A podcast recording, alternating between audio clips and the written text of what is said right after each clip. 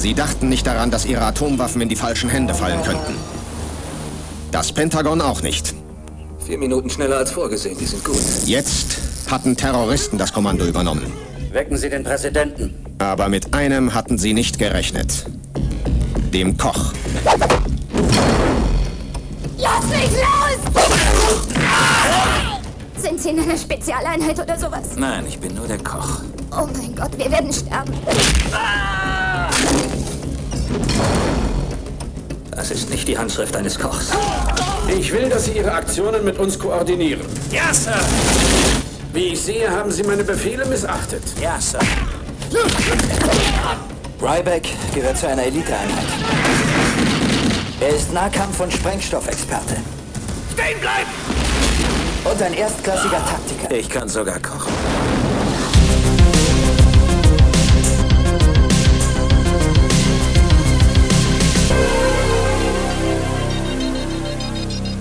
Hier ist Revenge of the Flicks mit Stephen Baileys und Christopher M. Peckham. Steven! Christopher! Hallo! Liebe Zuhörer, wir wünschen allen lieben Zuhörern frohes Neues! Frohes Neues, ihr da draußen, an den Rundfunkgeräten. Heute ist Ich der hoffe, 1. ihr seid Januar. Gut ins Nah Steven. gekommen. Ins Heute Jahr ist der 1. gekommen. Januar. Heute, so ist es.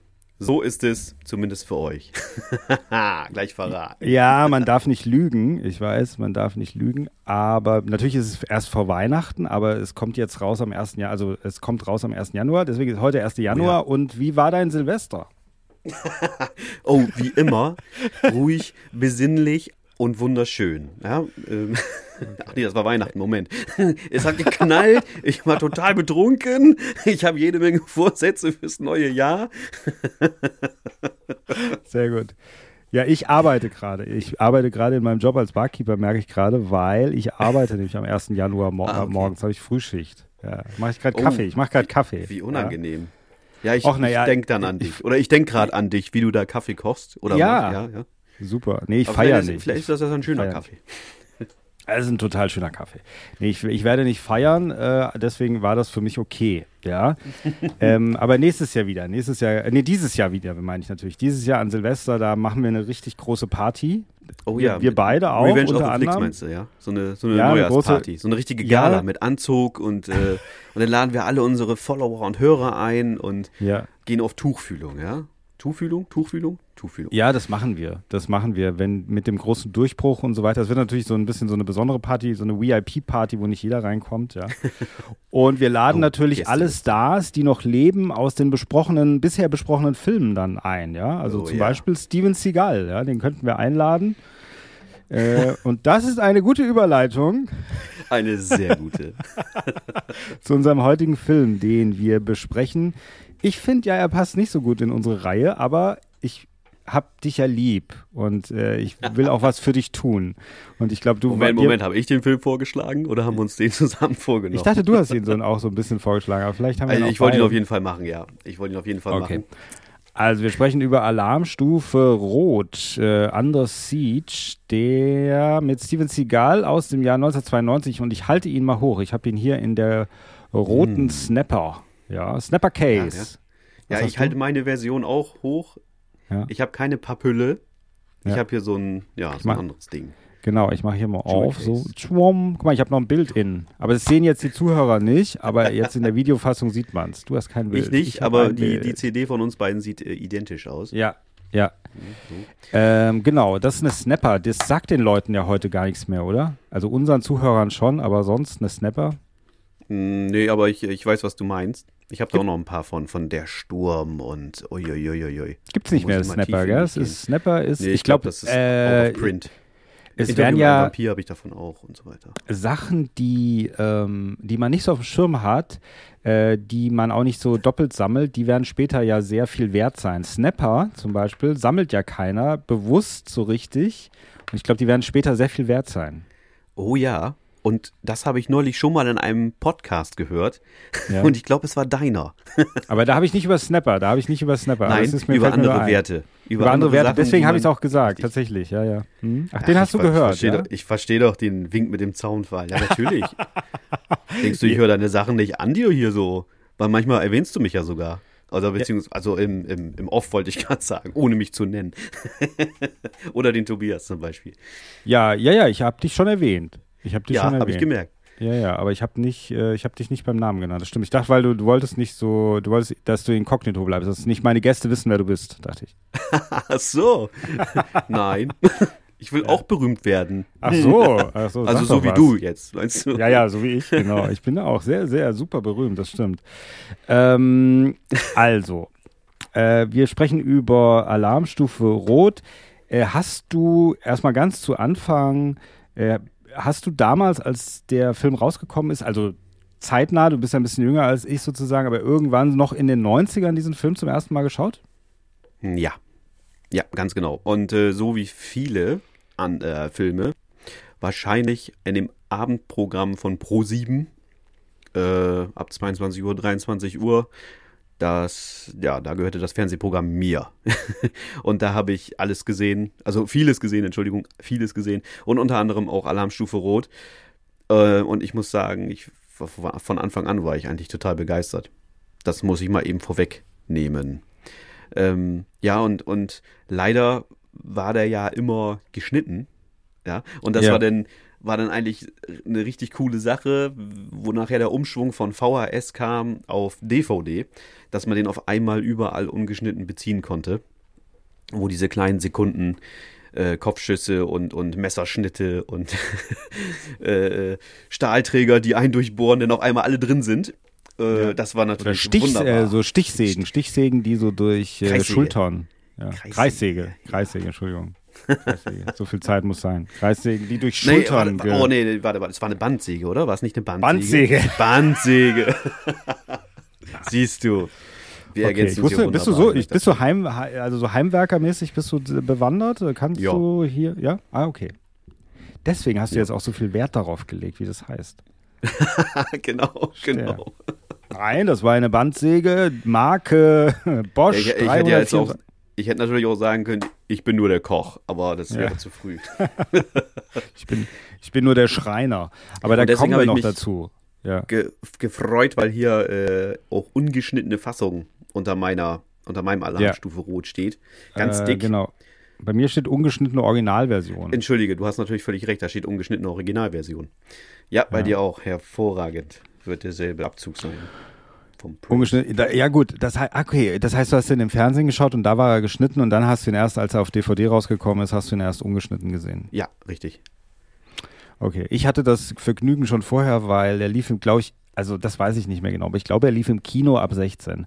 Und dann auf VHS gab es aber auch eine 18er Version. Würde ich jetzt auch mal so behaupten, weil in Erinnerung habe ich, dass, dass dieser Film äh, zu den Kassetten gehörte, die mein geliebter Videothekar ähm, den ich völlig aus den Augen verloren habe tatsächlich. Aber ich weiß noch, dass er einen ganz so einen kleinen Pfiffi hatte, der so einen Hund.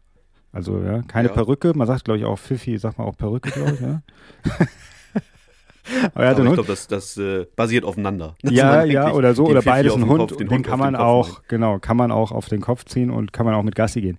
Äh, und der hat, äh, der hat mir immer so Kassetten ausgeliehen, völlig gegen das Gesetz äh, und äh, die auch ab 18 frei waren, obwohl ich erst 15 war oder so. Nicht mal 16er hätte ich mir Ah. ausleihen können. Und dann hat er gesagt, guckst du das alleine? Und ich so, ja. "Ah Ja, dann ist okay. Der wollte wahrscheinlich nicht, dass ich andere Leute verführe oder so, dann mit noch Jüngeren oder so das gucke. Und das waren ja nur so, also es war auch wie Cliffhanger, hat er mir auch ausgeliehen in der 18er. Und Alarmstufe Rot hat er mir auch ausgeliehen in der 18er und deswegen konnte ich den dann gucken und war hellauf begeistert natürlich. Das war nämlich Ach, damals auch, ein, ein Phänomen, war das damals. Ja, der war ein sehr, ein sehr erfolgreicher Film auch, muss man sagen. Ja. Ich würde auch jetzt mal behaupten, einfach um es vorwegzunehmen, dass es Segals äh, bestes Werk ist. Mit- Ja, Also danach kommt Glimmerman für mich und dann kommt erstmal eine ganze Zeit gar nichts. und damit kommen wir auch, weil wir natürlich heute uns an die Zeit halten, direkt zur Cast und Crew. Cast und Crew. Das war eine tolle Überleitung, Steven. Großartig. Wie Ja. du hier professionell, wie professionell du arbeitest mittlerweile. Ja, das ist unglaublich. Ich weiß noch, als du so klein, also als wir uns kennengelernt haben, damals auf dem Spielplatz und du mit einem Lolli gewunken hast. Und jetzt, jetzt das. Unglaublich, wie schnell doch die Zeit vergeht. Also, ähm, genau, Cast und Crew, du hast eben Steven Seagal gesagt. Ähm, Steven Seagal, ähm, wie findest du den eigentlich? Uh, was soll ich da jetzt drauf sagen?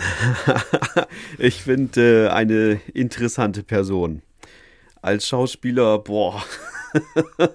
also wie gesagt, das waren schon seine besten Werke. Ich fand den Kann man Schauspieler nie- sagen bei Steven Seagal? Kann man sagen, Weiß ich Schauspieler? auch nicht. Eigentlich steht er ja nur da. Oder ja, Ja. vermöbelt Leute. Ich habe auch neulich gehört, dass er immer nur einen Gesichtsausdruck hat.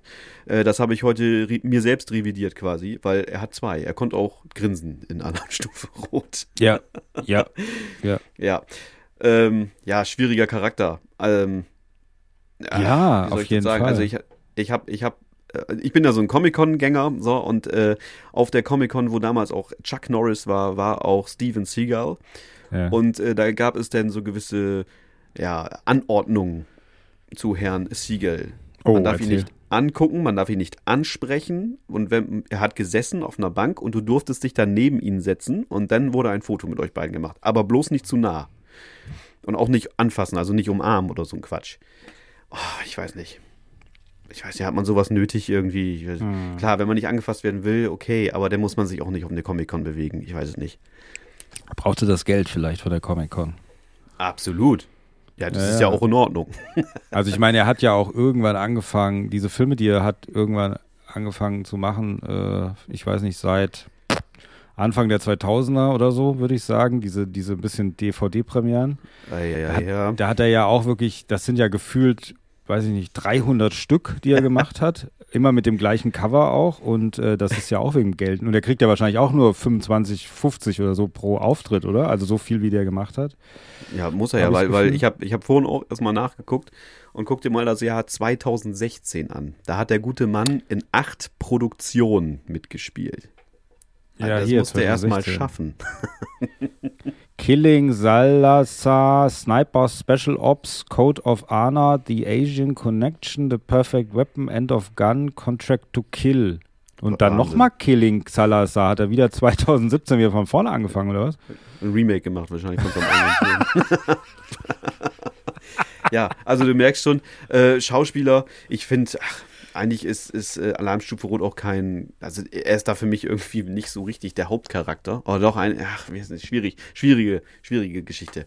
Aber er trägt den Film nicht allein, auf gar keinen Fall allein. Also es ist kein Bruce Willis wie in Stirb langsam, würde ich damit sagen. Nee. Also den hätte auch durchaus jemand anders spielen können. So, so will ich das vielleicht sagen. ja. Mm, ja, also er war, ja, ja, Nö, ich glaube, ich habe es glaub, ich hab halt- schon alles gesagt. Du hörst, was ich sagen will und ihr da draußen hört es auch. Habt ihr Ja. eine andere Meinung, dann sagt's mir gerne. Schreibt's in die Kommentare. Schreibt in die Kommentare. Was ist euer Lieblingsfilm von Steven Seagal? Schreibt uns das bitte Das in die. Kommentare. Ähm, also, so die Hater sagen ja einsame Entscheidung, weil er da nach 20 Minuten stirbt, ja. ähm, Ist aber noch dick auf dem Cover drauf. Ja, super. ja, aber das übrigens, den mag ich sehr gern, diesen Film, Einsame Entscheidung. Den finde ich echt cool. Kennst du den? Und, und passt er hier rein? Na, ich finde nicht, nein. Ah, Okay, okay. Sonst würde ich jetzt sagen, ich lass uns ihn doch besprechen demnächst. Ja gut, hier kommt ja jetzt mittlerweile alles rein, merke ich, ja. Aber Ja, genau, ähm, die dritte Folge und schon sind wir bei Steven Seagal, Alarmstufe Rot, dem besten, das Beste, was er je zustande gebracht hat. Ein Top-Film. Also höher geht gar nichts mehr eigentlich. Ja, also sagen, das war damals ja auch äh, wirklich seine Hochzeit. Also dann er hat dann auf, auf brennendem Eis hat er dann gemacht mit Michael Caine als Bösewicht. Ja, den Mhm. hat er aber irgendwie selber gemacht mit so einer Ökobotschaft auch noch drin und so. Also man hat schon deutlich gemerkt. Also ich weiß nicht, ob er selber Regie gemacht hat, keine Ahnung, aber er, er hat auf jeden Fall sehr, sehr, war sehr involviert wohl in diesem Film. Äh, und Ja. man hat schon gemerkt, wenn er zu viel Macht hat bei einem Film, geht das nicht so, geht das in so eine komische Richtung. Das hast du schön gesagt. Ja, interessant ist ja auch, ist Ja. auch, dass er bei Roseanne in der Fernsehserie mal mitgespielt hat. Zum Ach, Beispiel. echt? Das wusste ich nicht. Ja, ein paar Folgen hat er da mitgemacht. Das wusste ich auch nicht. Naja, und, dann hat nachher, er. Ja, bitte? Entschuldige. Nee, sag Achso, du doch, äh, bitte. da, da gab es noch irgendwie was. Ah nee, ich glaube, ich habe mich gerade vertüdelt. Egal. Weiter seht ihr auf YouTube, Podcast nicht. Du darfst weitermachen. Was? Nee, so kleine Sachen, wenn du Dings, wenn du mal kurz rülpst und so, das lasse ich immer drin. Ich mache nur die großen Sachen, schneide ich raus. Ja. Okay, gut. Das, das war ja quasi jetzt. Das war der Beweis. So. Also Ähm, mit Machete, da hat er ja auch mitgespielt. Also Machete hat sich ja quasi sel selber auf die Schippe genommen und das fand ich halt sehr, sehr geil. Ne? Mhm. Also Steven Seagal ist der Schwanzboxer. Ja, genau. äh, genau. Genau. Ja, das war auch gut, aber das ist halt, ich glaube, dass es wirklich sehr abhängig von der Regie ist. Also ich finde ja auch, ehrlich gesagt, wir kommen gleich zum Regisseur Andrew Davis, aber ich, ich finde, dass der hat den Film eigentlich groß gemacht. Also Andrew Davis hat durch seine Regie diesen Film auf so ein Niveau gehoben, auf die, auf, auf diesem Niveau wäre dieser Film zum Beispiel mit unter der Regie von Steven Seagal nicht gelandet oder auch wenn jemand anderer das gemacht hätte. Also Andrew Davis ist einfach ein guter Regisseur, glaube ich. Ja, das ist so ein bisschen meine Überzeugung. Ja, ich finde auch, dass der äh, jeden Charakter da sehr gut verkauft hat Ja, in Under Siege. ja. Also wirklich jeden. Aber Steve, also Steven Seagal hatte eine Zeit vor Alarmstufe Rot, eine Zeit nach Alarmstufe Rot, würde ich sagen. Die Zeit vor Alarmstufe Rot ist halt eben äh, ähm, mit äh, Nico. Da steht eben als Credit hier, steht das, also ist sein erster Feature-Film irgendwie, Above the Mhm. Law hieß der. Dann Hard Ja. to Kill, äh, zum Töten freigegeben, Marked for Death, ähm, Deadly Revenge und dann kommt Alarmstufe Rot. Und diese alten Filme von Seagal habe ich ehrlich gesagt, ich habe so eine Box hier. Guck, ich habe hier so eine Steven Seagal Collection. Ja. Hm, wunderschön. Sieht Und da sind aus. zwei, vier, sechs, acht Filme drin von ihm und unter anderem auch ein paar alte Filme von ihm. Und ähm, die will ich unbedingt auch mal gucken, weil ich habe ich noch nie gesehen. Ja. Okay, ich muss, ich muss gestehen, dass es äh, verhält sich ähnlich wie bei anderen Filmen, die wir ja schon besprochen haben. Äh, Hard to Kill und Nico meine ich gesehen zu haben, ich kann mich aber null erinnern. Und Deadly Revenge eigentlich auch, wo ich, äh, ich habe auch in im Laufe dieser Recherche für diese Folge, Recherche hört sich immer so super an, wollte ich mir noch ein bisschen mehr zulegen. Aber es ist gar nicht so einfach, weil die auch teilweise echt teuer sind. Vor allen Dingen äh, ungeschnitten. Obwohl manche auch runtergestuft worden sind ab 16. Aber sie zu bekommen, mm, naja, also ich habe mich da dann irgendwie wieder umgedreht. Das ist jetzt ein Monat her, wo ich danach geguckt habe, glaube ich. Also da muss ich immer sagen, die habe ich auch wieder von, die, ich glaube, diese Box hier mit diesen acht Filmen von Steven Seagal, die hat mich, glaube ich, 3,99 gekostet bei, also die ist gebraucht, aber trotzdem ist ja scheißegal. Äh, bei WOP, das kann ich mal hier empfehlen, WOP in England, ja, WOP, äh, World of Books heißt das. Und ähm, da kriegt man tolle DVDs für wenig Geld. Und da kriegt man auch ganz viele, die out of print sind, äh, hier in Deutschland äh, auf jeden Fall. Und manchmal haben die ja auch deutschen Ton, die Engländer machen ja auch manchmal deutschen Ton, also haben die Fassung auch mit deutschen Ton. Das ist ein guter Tipp. Also das ist auf jeden Fall ein guter Tipp. Kauft nicht zu viel, weil ich will ja auch noch klar kaufen, ehrlich gesagt. Nicht, dass ihr mir so. jetzt alles wegkauft, weil ich euch das als Tipp gegeben habe. Aber World of Books ist auf jeden Fall ein guter Tipp, um manchmal äh, toll, an tolle DVDs zu äh, kommen. Und da habe ich meine ganzen Steven Seagal DVDs gekauft. Äh, vielleicht haben die auch Alle. nur Steven Seagal DVDs. Alle drei. alle drei. ja. Nein, aber auf jeden Fall. Also Steven Seagal, äh, eben das davor. Und dann kam Alarmstufe Rot äh, eben und da habe ich ihn, fand ich ihn natürlich, ich kannte ihn, glaube ich, vorher gar nicht. Ich habe ihn, glaube ich, da zum ersten Mal gesehen, als ich eben da 16 war oder 15 war. Ähm, dann habe ich mir natürlich die anderen Filme mit ihm auch angeguckt, auf brennendem Eis. Äh, ist, glaube ich, sogar auch eine 18er Fassung glaube ich, bin mir nicht sicher. Dann Glimmerman, das, was du auch gesagt hast, äh, Glimmerman finde ich zum Beispiel auch ganz gut, seltsamerweise. Äh, ist ja gar nicht so schlecht, das ist ja ein Serienkillerfilm, ja? Ja, kann man so sehen, ja. Könnte man War aber sagen. nicht bei eurem Serienkiller-Special dabei, oder? nee, ach, das hätte, der kann ich doch keinen. Das ist doch, das ist die andere, die andere da Seite. der Hanno wieder durchgedreht. Ja, das ist die andere Seite der Macht. Ich kann doch da nicht mit einem Steven Seagal-Film kommen. Das ist, äh, ich komme ich komm ja schon immer mit schlimmen Filmen, aber irgendwo muss ich mal die Grenze ziehen. Deswegen habe ich doch dich. Du bist doch, Ja. mit dir kann ich doch meine andere Seite ausleben, weißt du? Ja, das hoffe ich. Das hoffe ich. Dass wir noch jede Menge Spaß mit solchen Ja, schönen, wunderschönen Perlen haben. Ja, du, du bist mein, du bist mein persönlicher Darkroom sozusagen, weißt du? Oh, okay. Ja, bei mir darfst du dich ausleben. Du darfst alles. darfst jeden Schauspieler mitbringen und jeden Film. Ja, toll, toll. Ich kann mich einfach fallen lassen, ja. Äh, Es fängt Genau. schon wieder an, hier so, so. so Zu homo, homoerotische Züge anzunehmen. Ja, macht ja nichts. Ist ja, wir sind ja für alle Nö, da. Also, ähm, Fire Down Below, äh, den, das ist äh, der, wie haben wir das genannt? Wie hast du das genannt? Village Cleaning. Village Cleaning. Das ist ein Village Cle ein klassischer Village Cleaning Film. Genau. Dann hat er gemacht äh, The Patriot, ja. Äh, nicht der Film Kampf mit Mel Überleben. Gibson, genau, sondern das ist ein, äh, Virusausbruchsfilm, gell? Also sozusagen der, der Pandemiefilm ist das auch ein bisschen, gell? Das ist möglich, habe ich nie gesehen. Ach, du hast ihn nie gesehen. Nein, nein, nein. Den habe ich, ich habe den schon mal gesehen und ich muss sagen, also da bricht irgendwie so ein Virus aus und äh, Steven Seagal ist irgendwie auf so einer Ranch und dann ist, ich weiß aber nicht, ich glaube, er ist auch Arzt. Ich glaube, er ist irgendwie, nee, wirklich, ich glaube, er ist irgendwie Cowboy und Arzt und äh, Ja, das, ich glaube, äh, sein- Entschuldigung, dass ich da so lachen muss. Aber also, ja, ich glaube, Steven Seagal spielt ein Arzt. So, was? ich weiß nicht mehr, aber Arzt ist aber, jeden Fall das ist ja so, als wenn du sagen würdest, äh, Chuck Norris äh, spielt in diesem Film einen Anwalt. ja gut, ja, Ähm, das könnte sein, könnte sein. Aber das würde ich ihm sogar noch abkaufen, glaube ich, dem Chuck Norris, ja. Ähm, äh, nee, da bricht, es bricht irgendwie so ein Virus aus, so eine Pandemie irgendwo äh, und ich glaube, da kommen dann auch so sol böse Soldaten oder ich weiß nicht mehr und seine Tochter erkrankt und er kann irgendwie die aber und dann muss er die gegen die kämpfen, gegen die Soldaten, weil die, glaube ich, nicht wollen, dass seine Tochter weil die müssen, muss ja in Quarantäne und ach, was weiß ich, ja. Auf jeden Fall ist das Ja. ein Film, der ist noch hart an der Grenze. Der ist noch okay, muss man deutlich sagen. Der ist noch, der ist noch okay. Und danach ging es dann nur noch bergab. Wobei, dann gibt es noch Exit Wounds, der ist, äh, oder Wounds. Wie sagt man? Exit Wounds? Exit Wounds? Was sagt man? Exit Boons. Ich würde, glaube ich, Boons sagen. Und äh. Half Past Dead ist auch, glaube ich, noch so ein Ding gewesen. Halbtot, Half Past Dead war auch, glaube ich, noch. Der sagt mir auch was, aber ich meine, den habe ich auch nicht gesehen.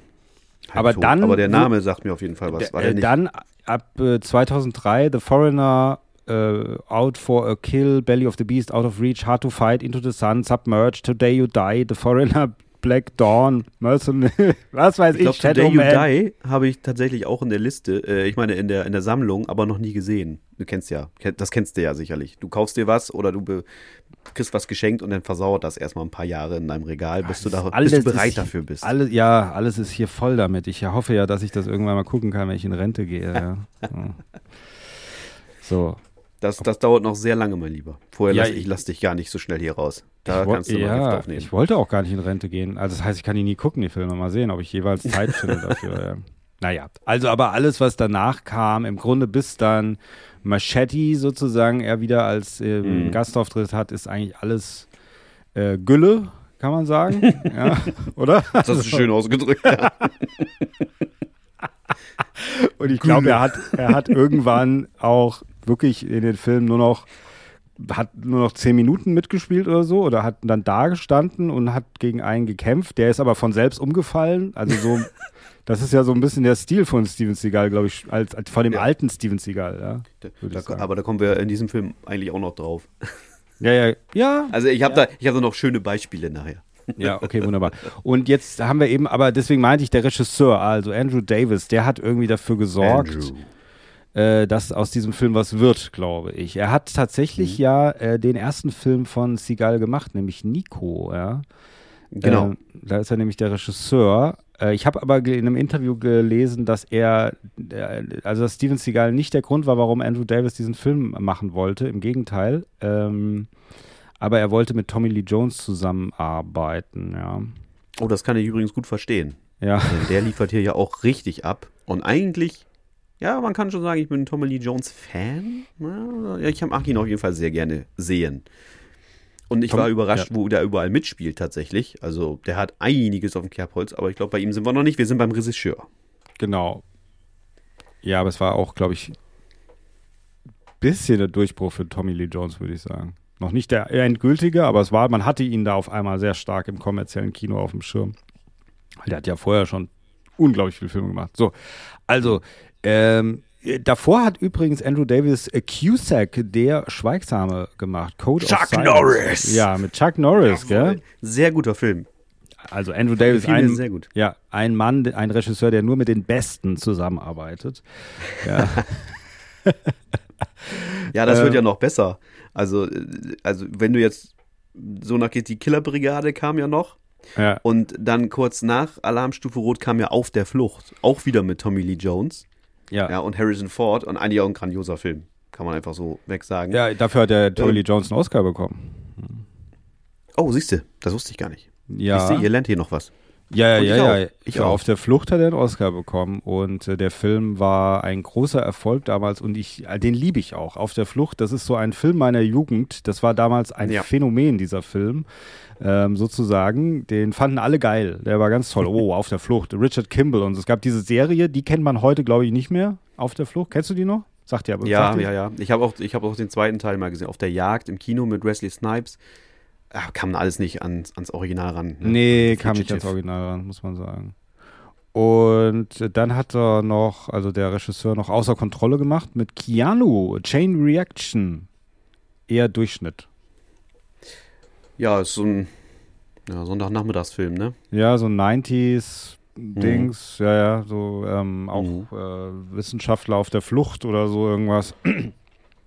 Also Keanu Reeves ist diesmal der Wissenschaftler, glaube ich. Ähm, wo, er- wo, wo er mir dann wieder in Erscheinung getreten ist, der Regisseur ist für Collateral Damage. Collateral. Damage. Collateral. Co co collateral. Damage. mach uns doch mal den Arnold, Steven. Get to the chopper. Oh. Now. Keiner kann ihn besser als du. Super, großartig. ach, hör doch. Ähm, This is the ja, one side of the border. Collateral Damage ist tatsächlich, ich habe den auch nur einmal gesehen. Ich fand den damals ja nicht so gut, aber ich müsste ihn mal wieder gucken. Ich glaube, er ist nicht Ja. so schlecht eigentlich. Er ist besser, als man dachte, gell? Ja, tatsächlich. Ich Ja. habe ihn äh, besprochen in meiner Sendung, wollte ich gerade sagen. Auf meinem Kanal. Mit, auf deinem äh, Kanal, auf dem wir hiermit hinweisen. Old Fashioned Ja. Movie Club auf Instagram. Only Instagram. Abonniert Das wollte ich Steven. doch hören. Ja. Niemand moderiert meinen Kanal so schön an wie du, Chris. Ja. Ah, herrlich. Eigentlich solltest du mal die, den, die, das Intro für mich sprechen. ja Und hier absolut. kommt. Oh, hier kommt, ja. Und hier kommt. Genau. Ja, und da habe ich ihn besprochen und äh, eigentlich wollte ich es nicht. Ich habe mir das, das Mediabook mal gekauft. Äh, einfach nur so. Und dann war ich ja im Nachgang so begeistert davon, dass ich tatsächlich ein Video drüber gemacht habe. Ähm, klar, ist das eigentlich nur ein Durchschnittsfilm. Aber wenn man den mit gewissen Hintergrundinformationen guckt, ist, macht der richtig Spaß. Also macht er wirklich richtig Spaß. Ja, ich denke auch. Also und dann muss man auch sagen, das ist auch so, das ist ja so wie die sind die letzten Filme von Schwarzenegger, bevor er dann, äh, ich wollte schon sagen Präsident wurde.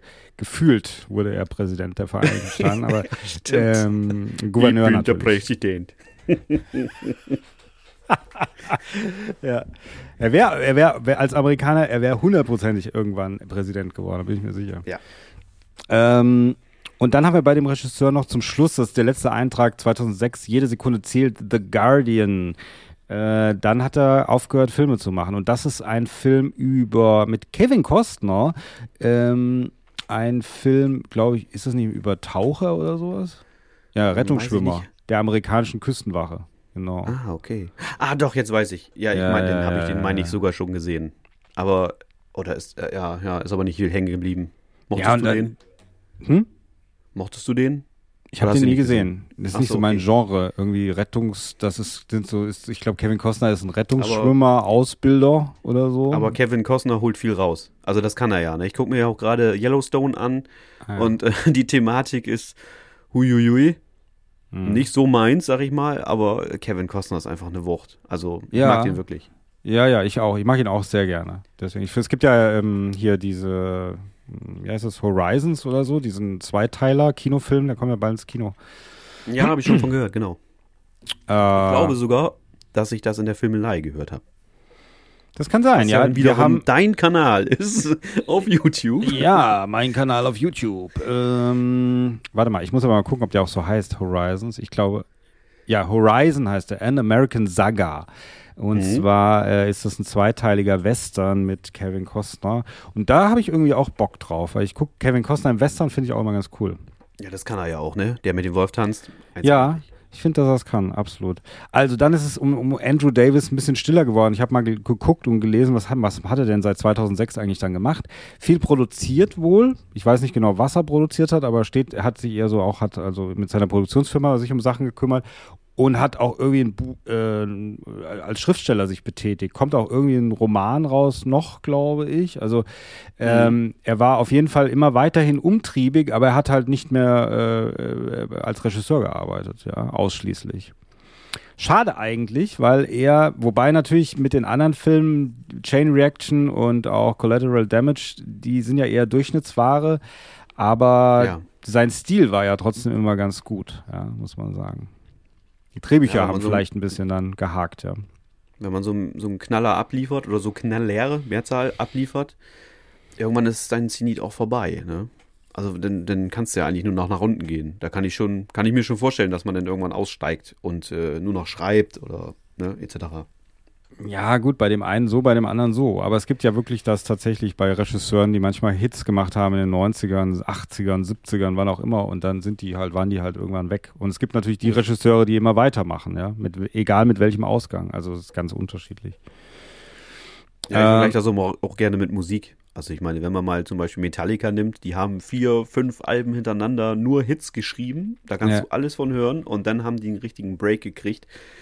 Äh, oh, angezündet. Äh, und Mhm. dann, ja, ging es halt mehr oder weniger für den einen bergab, für den anderen Durchschnitt. Aber auf jeden Fall teilten sich dann die, die Fangemeinde teilte sich dann. Mhm. Nur mal eben so. Kleiner Exkurs in die Mu- Musik. Nee, nee, das ist schon, ja, ja. Wahrscheinlich ist es so ähnlich, auf jeden Fall. Ähm, ja, dann haben wir natürlich eben, auf den haben wir schon hingewiesen, äh, Tommy Lee Jones als Bösewicht. Und Tommy Lee Jones ist ein guter Bösewicht, gell? Oh ja, ich mochte ihn sehr. Also hier, äh, wunderbar, wunderbar. Ich finde ihn auch. Also, wie gesagt, ich habe ihn da zum ersten Mal, glaube ich, äh, wahrgenommen und ähm, er, weil ich, das ist ja immer ganz wichtig bei diesen Filmen, dass der Bösewicht wirklich böse ist, finde ich. Dass man ihn, dass er ein Charakter ist und je, jemanden, den man nicht so äh, vergisst. Und ich finde, das gelingt ihm ganz gut, den so darzustellen. Äh, diesen, wie heißt der, äh, William Stranix heißt das, Stranix. Die haben aber auch oder immer so einen Bad Namen. Bill. Ja, er stellt sich als Bad Bill vor, weil er spielt in einer Rockband in diesem Film. ja, genau. Augenscheinlich. genau. Und ich glaube, das erste Mal, oder ich habe letztens, also nicht letztens, sondern das war schon, ist schon länger her, als wir das auch in der Filmelei hatten, irgendwie so irgendein Liebesfilm-Special oder nee, ein 70er, nee, 70er-Jahre-Special war es, glaube ich. Ich weiß es gar nicht mehr, ich, was es war. Auf jeden Fall hatten wir Love Story und äh, drinne mit Ryan äh, O'Neill, der jetzt kürzlich verstorben ist. Äh, und da spielt auch, glaube ich, Tommy Lee Jones in so einer, ist so eine ganz kleine Rolle, ist, glaube ich, ein Mitbewohner, glaube ich, äh, von, in, äh, ich glaube, ein Mitbewohner oder irgend, oder so ein, irgend, kurz so ein Freund, der sitzt auf einmal da auf dem Sofa, da geht die Tür auf, da sitzt der Tommy Lee Jones ganz jung. Du, oh. Und man weiß aber gar nicht, ob er jung ist, weil Tommy Lee Jones sah immer gleich alt aus. Also, Das, das ist richtig. Er sieht auch immer Ja. noch so aus. Ja. Er sieht immer noch so aus wie in den 70ern. ja, genau. Also ich glaube, mein, meine erste Verbindung mit Tommy Lee Jones hatte ich tatsächlich mit Auf der Flucht. Da, ja. Ja. da konnte ich ihn dann zuordnen. Ähm, und bei Alarmstufe Rot hat er sich auch so, ich sag mal, verstellt. Der hat nicht den typischen Tommy Lee Jones gespielt. Also, äh, verstehst du, was ich meine? Der, er Ja. hat eine super Rolle gespielt. Äh, manche kritisieren das auch, dass er so, so cartoonartig spielt in Alarmstufe Rot. Aber ich finde, das passt wie die Faust aufs Auge. Das hat er richtig gut gemacht. Andere, wiederum andere behaupten, das lag daran, dass äh, seine Drogenexzesse zu Zeiten von Alarmstufe Rot seinen Zenit erreicht hatten und dass er äh, ja, sehr viel die Nase voll hatte und deswegen vielleicht so ein bisschen, ja, übertrieben hat. Also Aber ich finde, wenn es so ist, dann passt es halt auch. Okay. Ist das so ein Kokser, der Tommy Jones? Weiß ich gar nicht. Ja. Echt? Er fährt äh, Ski auch im Sommer. fuhr, fuhr, fuhr wahrscheinlich. Okay. ja. Naja, also aber auf jeden Fall, ähm, das war seine Zeit, das muss man ganz deutlich Ja. sagen. Also er hat ja vorher schon viele Filme gemacht, aber da, das war, ja, fast, man könnte wirklich sagen, ich finde, sein gefühlter Durchbruch. Also dann kam Auf der Flucht und da, da wurde dann veredelt mit dem Oscar eben. Ähm, Und dann hat Also er ja JFK dann, hat er ja auch mitgespielt in Tatort Ja. Dallas, ne? Oliver Stone. Äh, Airborne, Flügel aus Stahl, auch. Ja, das waren zwei Filme vor, äh, Vor- Alarmstufe ja, so, ja. Rot. Ja.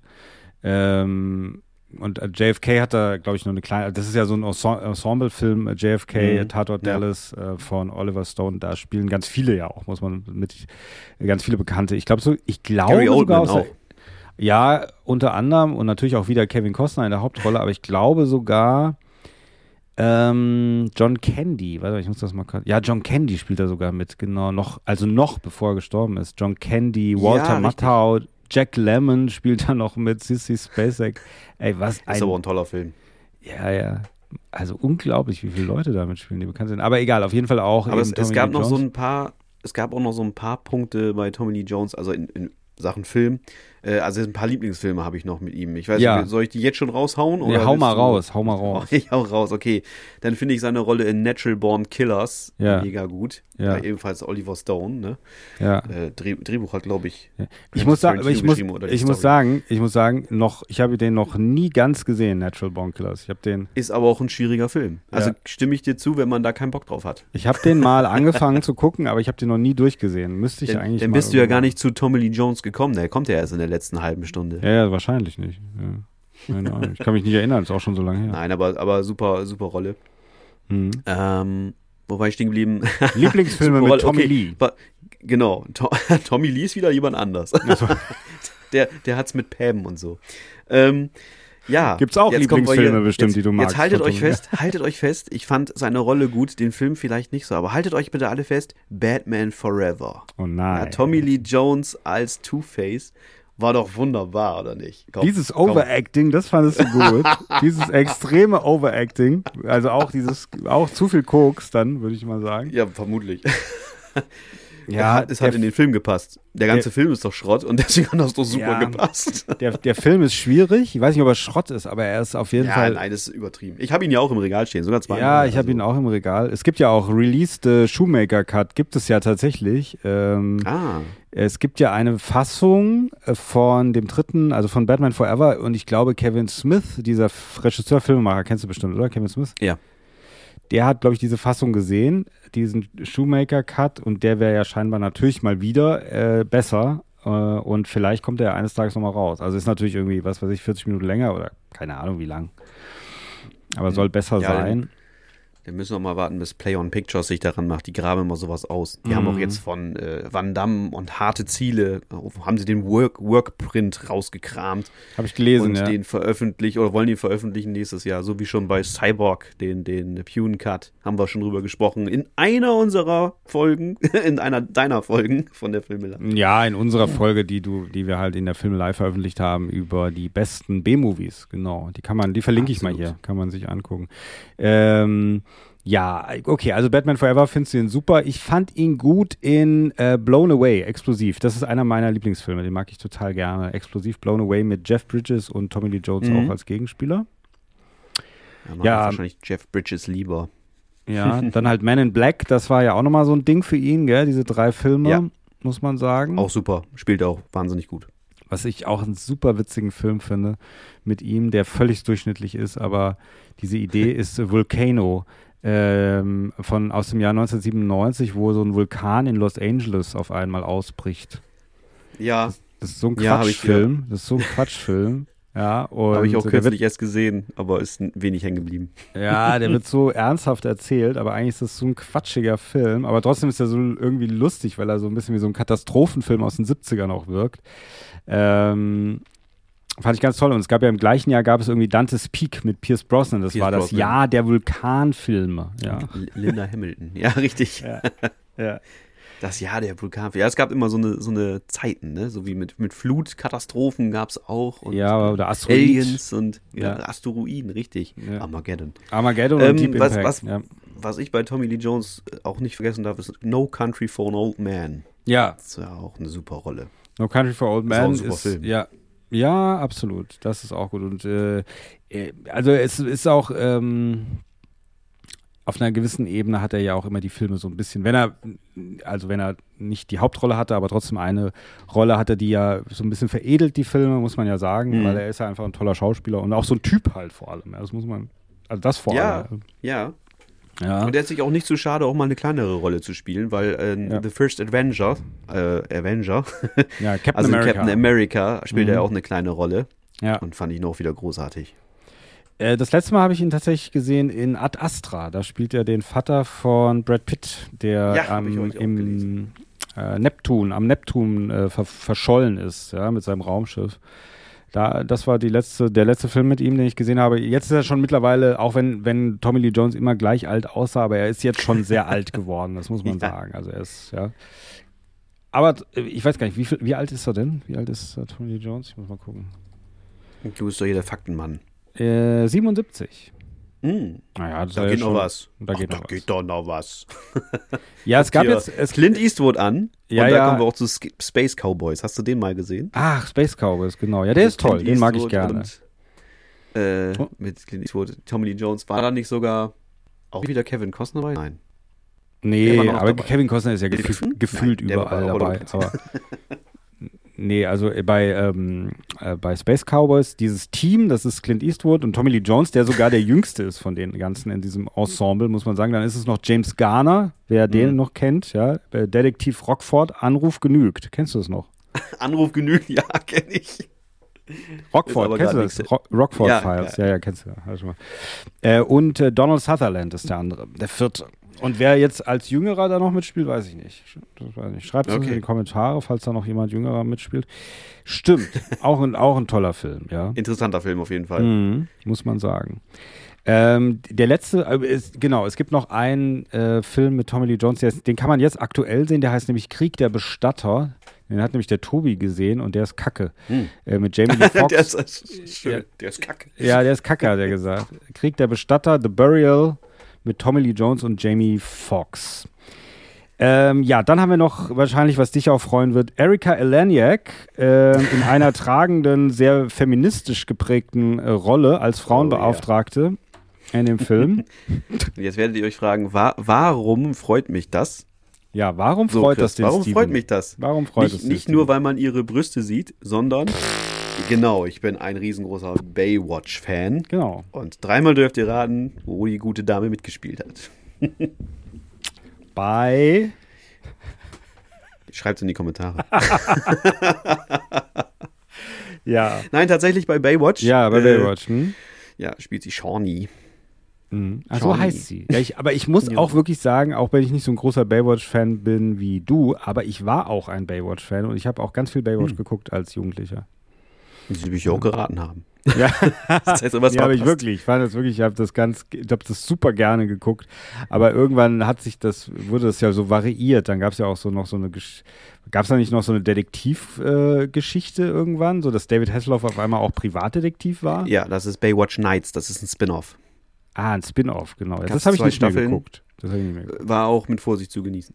Okay. Aber Baywatch als Serie damals in den guten alten 90ern, das fand ich immer ganz toll. Das, da, die haben ja immer was erlebt, da war ja immer was los auch, muss man Ja, sagen. ja. Jedes da gab's Mal. immer was zu tun. Ja. Alle möglichen Sachen, die da passiert sind. Es ist unglaublich, was da passiert ist. Naja, und Erika Eleniak ist dadurch bekannt geworden. Und Ja. ich weiß gar nicht, ich habe mir ihre Filmografie gar nicht angeguckt. Das wirst du wahrscheinlich besser wissen. War das ihr erster Kinofilm? Nein, die hat schon bei E.T. mitgespielt, tatsächlich. Als was? 82. Als, das ist eine gute Frage. So genau weiß ich es jetzt nicht. Ich bin ja auch, ja, jetzt von der Person jetzt nicht so der Fan. Ich bin halt mehr der Baywatch-Fan, aber nicht die Person. Äh, aber bei E.T. 82 ist ihr erster Eintrag. Tatsächlich. Das war, da ist sie ja bestimmt durch, mal durchs Bild gehüpft. Ja, oder spielt irgendein Kind da, als sie da äh, äh, Halloween laufen, wollte ich gerade sagen. Süßes oder Saures spielen. Ähm, auf jeden Fall kann ich wieder empfehlen, 1988 Der Blob. Ist, äh, ein, Da spielt sie auch mit. Ah, hier, ich sehe Ja, hier bei E.T. sehe ich gerade Erika Eleniak, blonde Mitschülerin. Siehst du? Sitzt einmal im Klassenraum wahrscheinlich. Ja. 1969 geboren. Ah, okay. Der Blob, da hat sie Der Blob. mitgespielt. Ah, okay. Ja, der Blob Eine ist auch so ein wunderbare Film. Den, den habe ich hier, will ich die ganze Zeit gucken und äh, bin noch nicht dazu gekommen, weil ich kenne den, habe den noch nie gesehen. Aber ich liebe den Trailer und deswegen habe ich mir den geholt und Also ich, ich hoffe, dass du ihn. Also du kennst ihn oder kennst ihn nicht? Moment, Ich hast kenn du da ihn nicht, gesagt? ich kenn ihn nicht. nicht. hab- Kennst du nicht. Nein. Wenn du, wenn er hier reinpasst, Mhm. dann machen wir den. Aber 100%. Also ich bin ein sehr großer Fan von diesem Film. Da erzähle Ja, ich ich dann glaub, sehr gerne der was drüber. Ja, der ist super. Ich glaube, dass der super ist. Ungesehen, würde ich sagen. Ich habe mir den Trailer angeguckt und habe ich gedacht, ich muss unbedingt der Blob gucken. Ähm, Ja, also, und zwar, ich habe gelesen zu diesem Casting von Erika Leniak, dass ähm, sie gesagt hat, Steven Seagal wollte mir nie an die Wäsche, weil viele andere Frauen haben das behauptet, im, nicht nur bei diesem Film. Ähm, aber Pamela Anderson hat es gesagt, dass sie eigentlich diese Rolle spielen sollte oder auch beim Casting war. Äh, und dann war da aber so eine, so eine Casting-Couch-Situation mit Steven Seagal und dann wollte sie do dann doch nicht. Und äh, im, im, im, im, im der Fortsetzung äh, von Alarmstufe Rot, Alarmstufe Rot 2, ähm, da hat es auch eine Schauspielerin äh, behauptet, dass Steven Seagal gesagt hat, sowas wie Tanz für mich, zieh dich mal aus, du warst doch sowieso im Playboy oder sowas, ja. Also Steven Ah, okay. Seagal es gibt, äh, ist, weiß ich nicht, ich weiß es nicht, ich will das jetzt nicht Vorsicht zu genießen. Ja, ich könnte mir vorstellen, ähm, also wir wollen ja keine Post kriegen von den Anwälten von Steven Seagal, die sagen, was behauptet ihr hier, ja? Der gute Ruf von Steven Seagal steht auf dem Spiel, ja. Aber würde ich gut finden, würde ich mir einrahmen. Ja, Also von Steven Seagals Management verklagt zu werden. Ist doch super. Ist das so eine Auszeichnung? aber scheinbar ist er auch in Können dieser MeToo. T-Shirts drucken. Ja, oh, ja, ja, das, ja, ich hoffe. Aber in dieser MeToo-Kampagne wurde sein Name auch scheinbar öfter mal genannt. Und an, viele Frauen haben was von ihm behauptet. Also, deswegen mit Vorsicht zu genießen. Aber Erika Eleniak hat, stand immer bei Steven Seagal an der Seite und hat gesagt, nein, sie hat da keine Übergriffe erlebt. Aber sie hat sich wahrscheinlich auch, also ich meine, sie hat sich ja dann auch ihre Brüste entblößt. Da hatte er ja was, was er wollte. Ja. Wobei es steht, Ja. äh, äh, was ich gelesen habe, ist, dass er wollte noch eine Sexszene in dem Film reinhaben, aber da haben sich dann irgendwie die Produzenten dagegen verwehrt oder so. Mit Erika Äh, Leniak. Ja. Hätte auch überhaupt nicht gepasst. Also ganz ehrlich, also die, ja, will ich das vorweggreifen, der Kuss passt schon nicht, ehrlich gesagt. Der Kuss passt nicht, dass sie überhaupt ein Nee. Liebespaar werden, sozusagen. Ja, das passt nicht. Nein, Na nein. gut, sie arbeitet ja am Ende dann, merkt man ja, es gibt ja diese Schlussszene, wo er so salutiert, da arbeitet sie ja scheinbar als Matrose dann. Sie ist ja im Hintergrund zu sehen, in so einem Matrosenkostüm. Hast du das gesehen? Ja, ja, habe ich gesehen. Ja, dann habe ich gedacht, was macht sie denn? Sie ist doch Playmate. Arbeitet sie jetzt für die Marine oder was? Oder, oder hat er sie mitgebracht und hat gesagt, zieh dir ein Matrosenkostüm an? Sie ist jetzt Köchin Ja. An seiner Seite. Ich verstehe das nicht. Also wir, wir gehen auf jeden Fall noch auf die Rolle von äh, Erika Leniak ein. Haben wir sonst noch jemanden vergessen hier bei diesem, äh, bei Cast und Crew? Ja, Steven, Gary Busey. Ach ja, Gary Busey. Ja, Busey. Gary Busey, ja. Ähm, schwieriger Typ, aber ähm, durchaus, ja, weiß ich nicht, äh, durchaus herausstechend. Es gibt auch so viele Geschichten und Legenden über Gary Busey. Ich weiß nicht, ob die alle stimmen. Okay. ähm, aber Gary Busey ist, ich weiß auch nicht, ist ein merkwürdiger, merkwürdiger Kerl, oder? Also, oder nicht? Ah, Ja, also ich finde, ich finde, der heißt auch, in diesem Film wirkt er sehr rund. er ist Was sehr ründlich. Ja, er Körperlich, ist, er oder? ist dick. ja, er hat Na ganz ja. schöne Wampe. Er sieht so aus wie ich, weißt du? Ach nein. Und wenn man vorher so Leth- Lethal Weapon gesehen hat, dann äh, denkt man sich, oha, was ist da denn ja, passiert? Nein, er Joshua, auf jeden heißt er Fall- nicht Joshua in Lethal Joshua, Weapon? ja, genau. Joshua. Ja. Der mit dem Joshua. Feuerzeug, der so dann, wo der den Arm einfach Ja, genau. so Mr. Joshua, Ihren Arm bitte. Genau. Mr. Sind doch krank.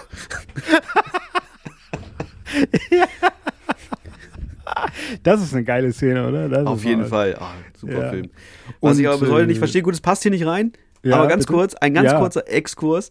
Ja. Äh, der soll, also Gary Busey soll die, soll der Freund von der Tochter von Myrto sein. Wenn ich das richtig Ja, verstehe. ja, ja, ja, ja, ja. Da- Also dieser Typ, der damals schon aussieht wie 40, ist mit einer 16-Jährigen liiert. Da, nee. Aber gut. Schreibt es in die Kommentare, wenn ihr es ähnlich seht. Oder nicht ähnlich seht. Schreibt es auf jeden Fall da rein. Also So, da hast du absolut, ja, nee, da hast du recht, da hast du recht. Ich glaube, das war aber wirklich im Drehbuch stand das so und man wusste nicht, man wusste noch nicht, dass, dass Gary Busey den, den spielt, weißt du? Und das war so gedacht, weil Ja. man, die erzählen das ja auch nur so, gell, dass sie sagen, ja, sie trifft sich mit diesem Typ mit äh, irgendwie es Narbengesicht. nicht. Ja, ja, und so und bla bla bla. Und dann ist das der. Also es ist natürlich total merkwürdig, das muss man sagen, ja. Richtig. Da will ich noch mal eben ganz kurz was runterrattern, damit wir nicht zu lang werden. Also äh, bei dem Original A Star is Born hat er schon mitgespielt. Ah, Wahrscheinlich der mit Barbara Streisand, ne, von 76. Nehme ich mal Ja. jetzt mal an. Ich kenne Ja. nur den neueren. Ja, da Äh, nicht. Ne? mit Lady Gaga meinst du den da? Nein. Ja, ja, genau. Ja, genau. Ähm, der Werewolf von Tucker Mills. Tatsächlich. Hat er auch Mhm. mitgespielt. Interessant, Mhm. interessant. Tag der Entscheidung. Tag der Entscheidung von 78. Ach so, das ist nicht der Tag der Entscheidung. Okay. gut, aber ähm, gut fand ich ihn auf jeden Fall wieder in Predator 2 von 1990 Ja. und von 91 äh, Gefährliche Brandung, Point Break. Ja. Da finde ich ihn fast, also fast am besten, muss ich sagen. Da hat er nämlich eine ganz gute Ja. Rolle und er spielt auch ganz gut. Er Ja, spielt relativ recht. ernsthaft, er nicht so übertrieben und so weiter. Ja. Bess, besser als hier auf jeden Fall, in Ja. Alarmstufe Rot, richtig. Die Ja. Firma hat er noch mitgespielt von 93. ja. Chasers, wieder zusammen mit Erika Elenick Ja, das ist aber bestimmt DVD-Premiere. von, von 94. Ach so, den kennst du gar nicht? Nee. Okay. Chasers? Ja, der ist, ach, nee, ist, nicht, ist nicht so. Sag mir Ist nicht so. Äh, Drop Zone. Ah, Wesley ja, Snipes genau. von 94. Ja, das ist, äh, ein lustiger Film. Ja, ja. Das Ja, ich ist glaub, auch einer ist von diesen, äh, die, das waren so Actionfilme, das würde heute auf Netflix erscheinen. Das war so mit Budget, äh, waren das so Filme, die, ähm, Ja. der lief im Kino. Ich habe den im Kino gesehen, Drop Zone. Mit, dabei We- Wesley Snipes war ein Star und äh, Drop Zone war eigentlich ein durchschnittlicher Actionfilm, muss man sagen. Aber man ist halt trotzdem ins Kino gerannt, hat sich das angeguckt. Ja, klar. Fallschirm, Fallschirmspringer, die Banken ausrauben oder irgend sowas. Richtig. Ja, oder? Finde ich gut. ja. ja. Musst du mir mal sagen, ob der hier reinpasst.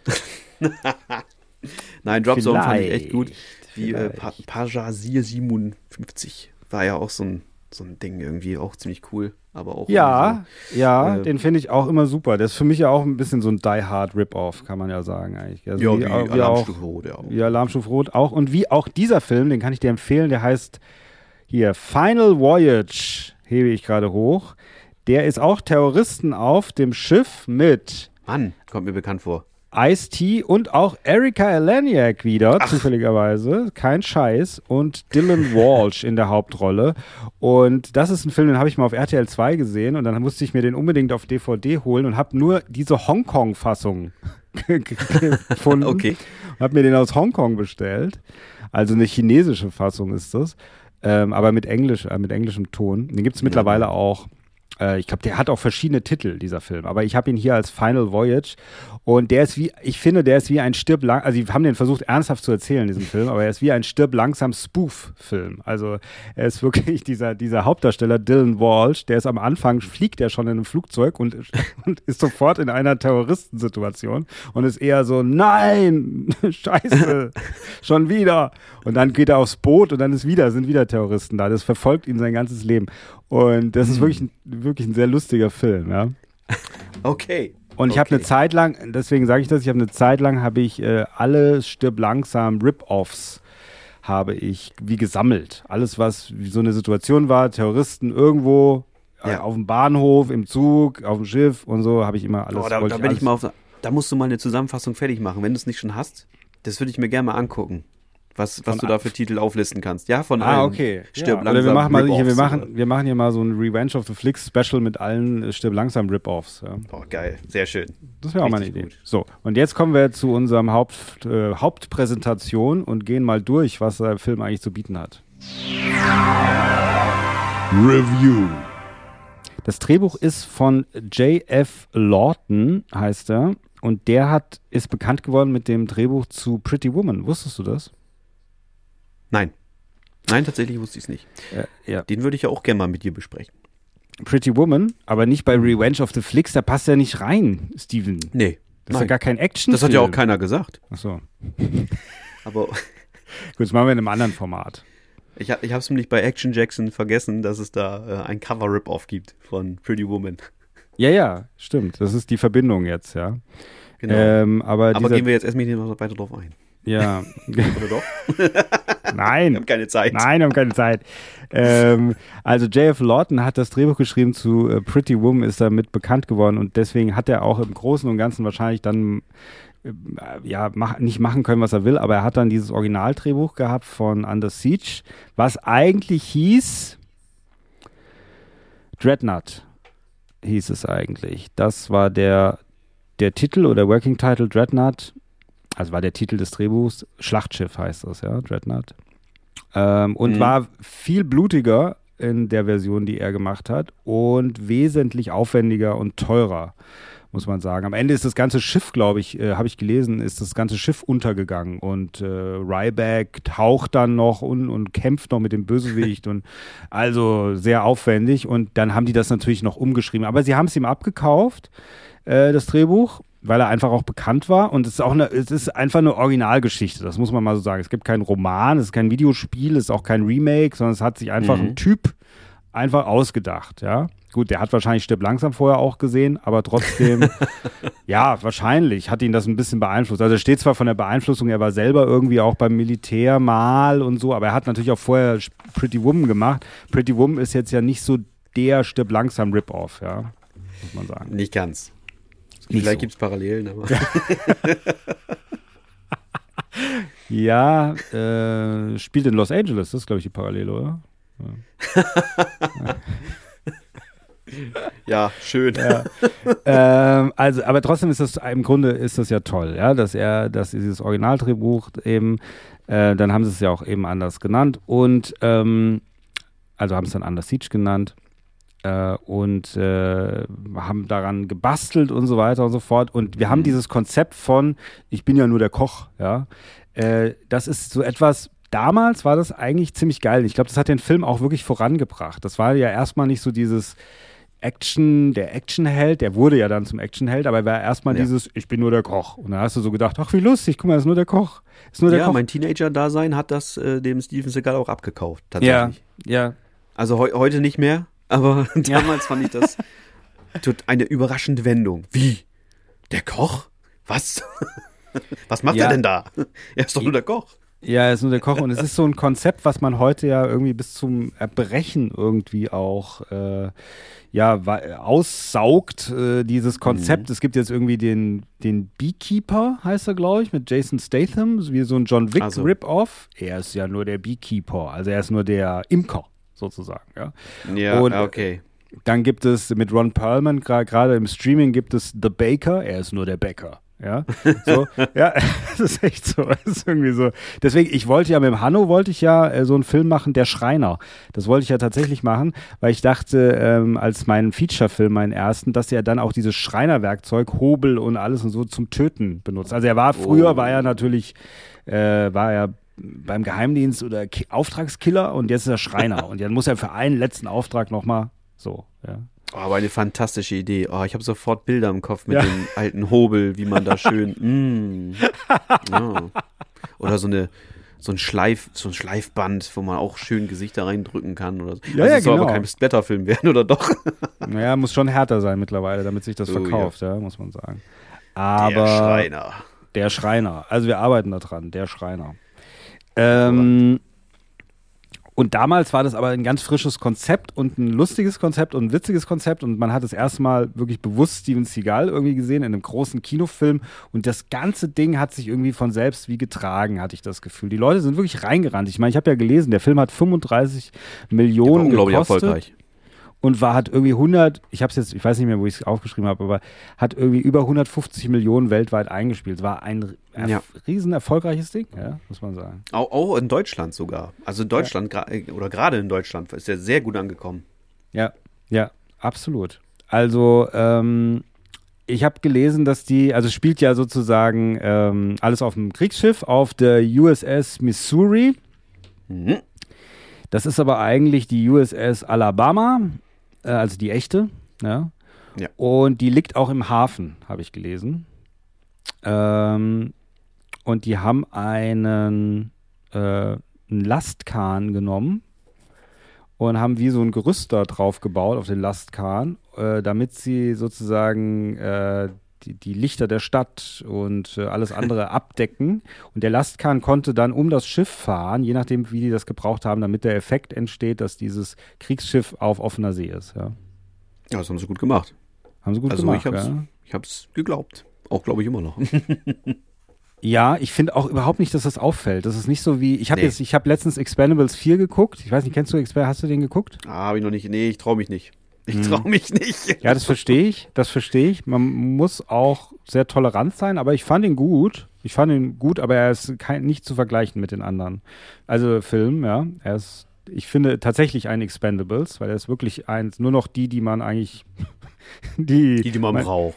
Die, nee, die, die aus der letzten Reihe wirklich, die hintersten, in der hintersten Ecke, die man noch gefunden hat, die sind tatsächlich jetzt die Hauptdarsteller sozusagen. Ach so, ja. Aber Andy Garcia, aber gut, okay. Ja, gut. Andy Garcia Doch, ist aber ist eigentlich keiner von den Expendables. Aber egal, auf jeden Fall, da spielt es auch auf dem Schiff, größtenteils auf dem Schiff, ja. Okay. Und da siehst du total, auf diesen, in diesen, bei diesen Schiff-Action-Sachen, siehst du total, dass das ein Studio ist, ja, meiner Meinung nach, ja.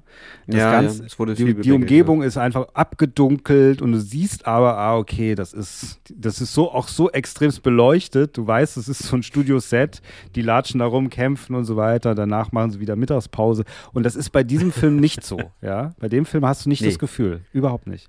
Null. Das fängt ja auch schon so an mit diesen äh, über, über, ja, diesen, ja, wie soll man sagen, diese Kamerafahrt über dem Schiff, so, ja. Wahrscheinlich aus einem Hubschrauber gefilmt damals noch. Ja. Ähm, Ja. Wunderbar, sieht eigentlich richtig toll aus. Also die Kulisse, das ganze Schiff ist mega, sieht richtig gut aus. Ja, und es liegt natürlich auch daran, dass es natürlich ein echtes Schiff ist, muss man ja auch sagen. Ja, also das da ist halt wir wieder kein, beim Thema, ne? Ja, ja. Es ist alles echte echt. Sachen. Ja, ja. Ähm, man hat echte Aufnahmen. Ich meine, es gab ja auch früher manchmal in so Filmen gab es ja auch immer so Archivmaterial. Kennst du das auch noch, wenn man irgendwie so von einem Ja. Schiff oder von einem, von einem Start in den Weltraum oder irgendwas, wo man so eine alte Aufnahme genommen hat? Also als Baywatch-Fan bin ich sowas gewohnt. Als Baywatch. denn, ja, ja, wenn sie dann ins, ins dunkle Meer abtauchen und dann siehst du halt so eine schöne, äh, äh, ja, ja, Regalaufnahme von irgendwelchen Fischen und Haien, die sich irgendwie ganz anders verhalten und auch Ja, ja. unter anderem andere sind. Auf einmal, auf einmal ist der Hai ein bisschen dunkler gefleckt als vorher. Und das Bild ist auch einmal ganz grisselig, weil es halt Ja, ja, so eine- genau, genau. So eine Backpack-Aufnahme ist, so aus dem Regal. Super eigentlich. Das macht man heute, glaube ich, gar nicht mehr. So, sowas wird gar nicht mehr gemacht. So was-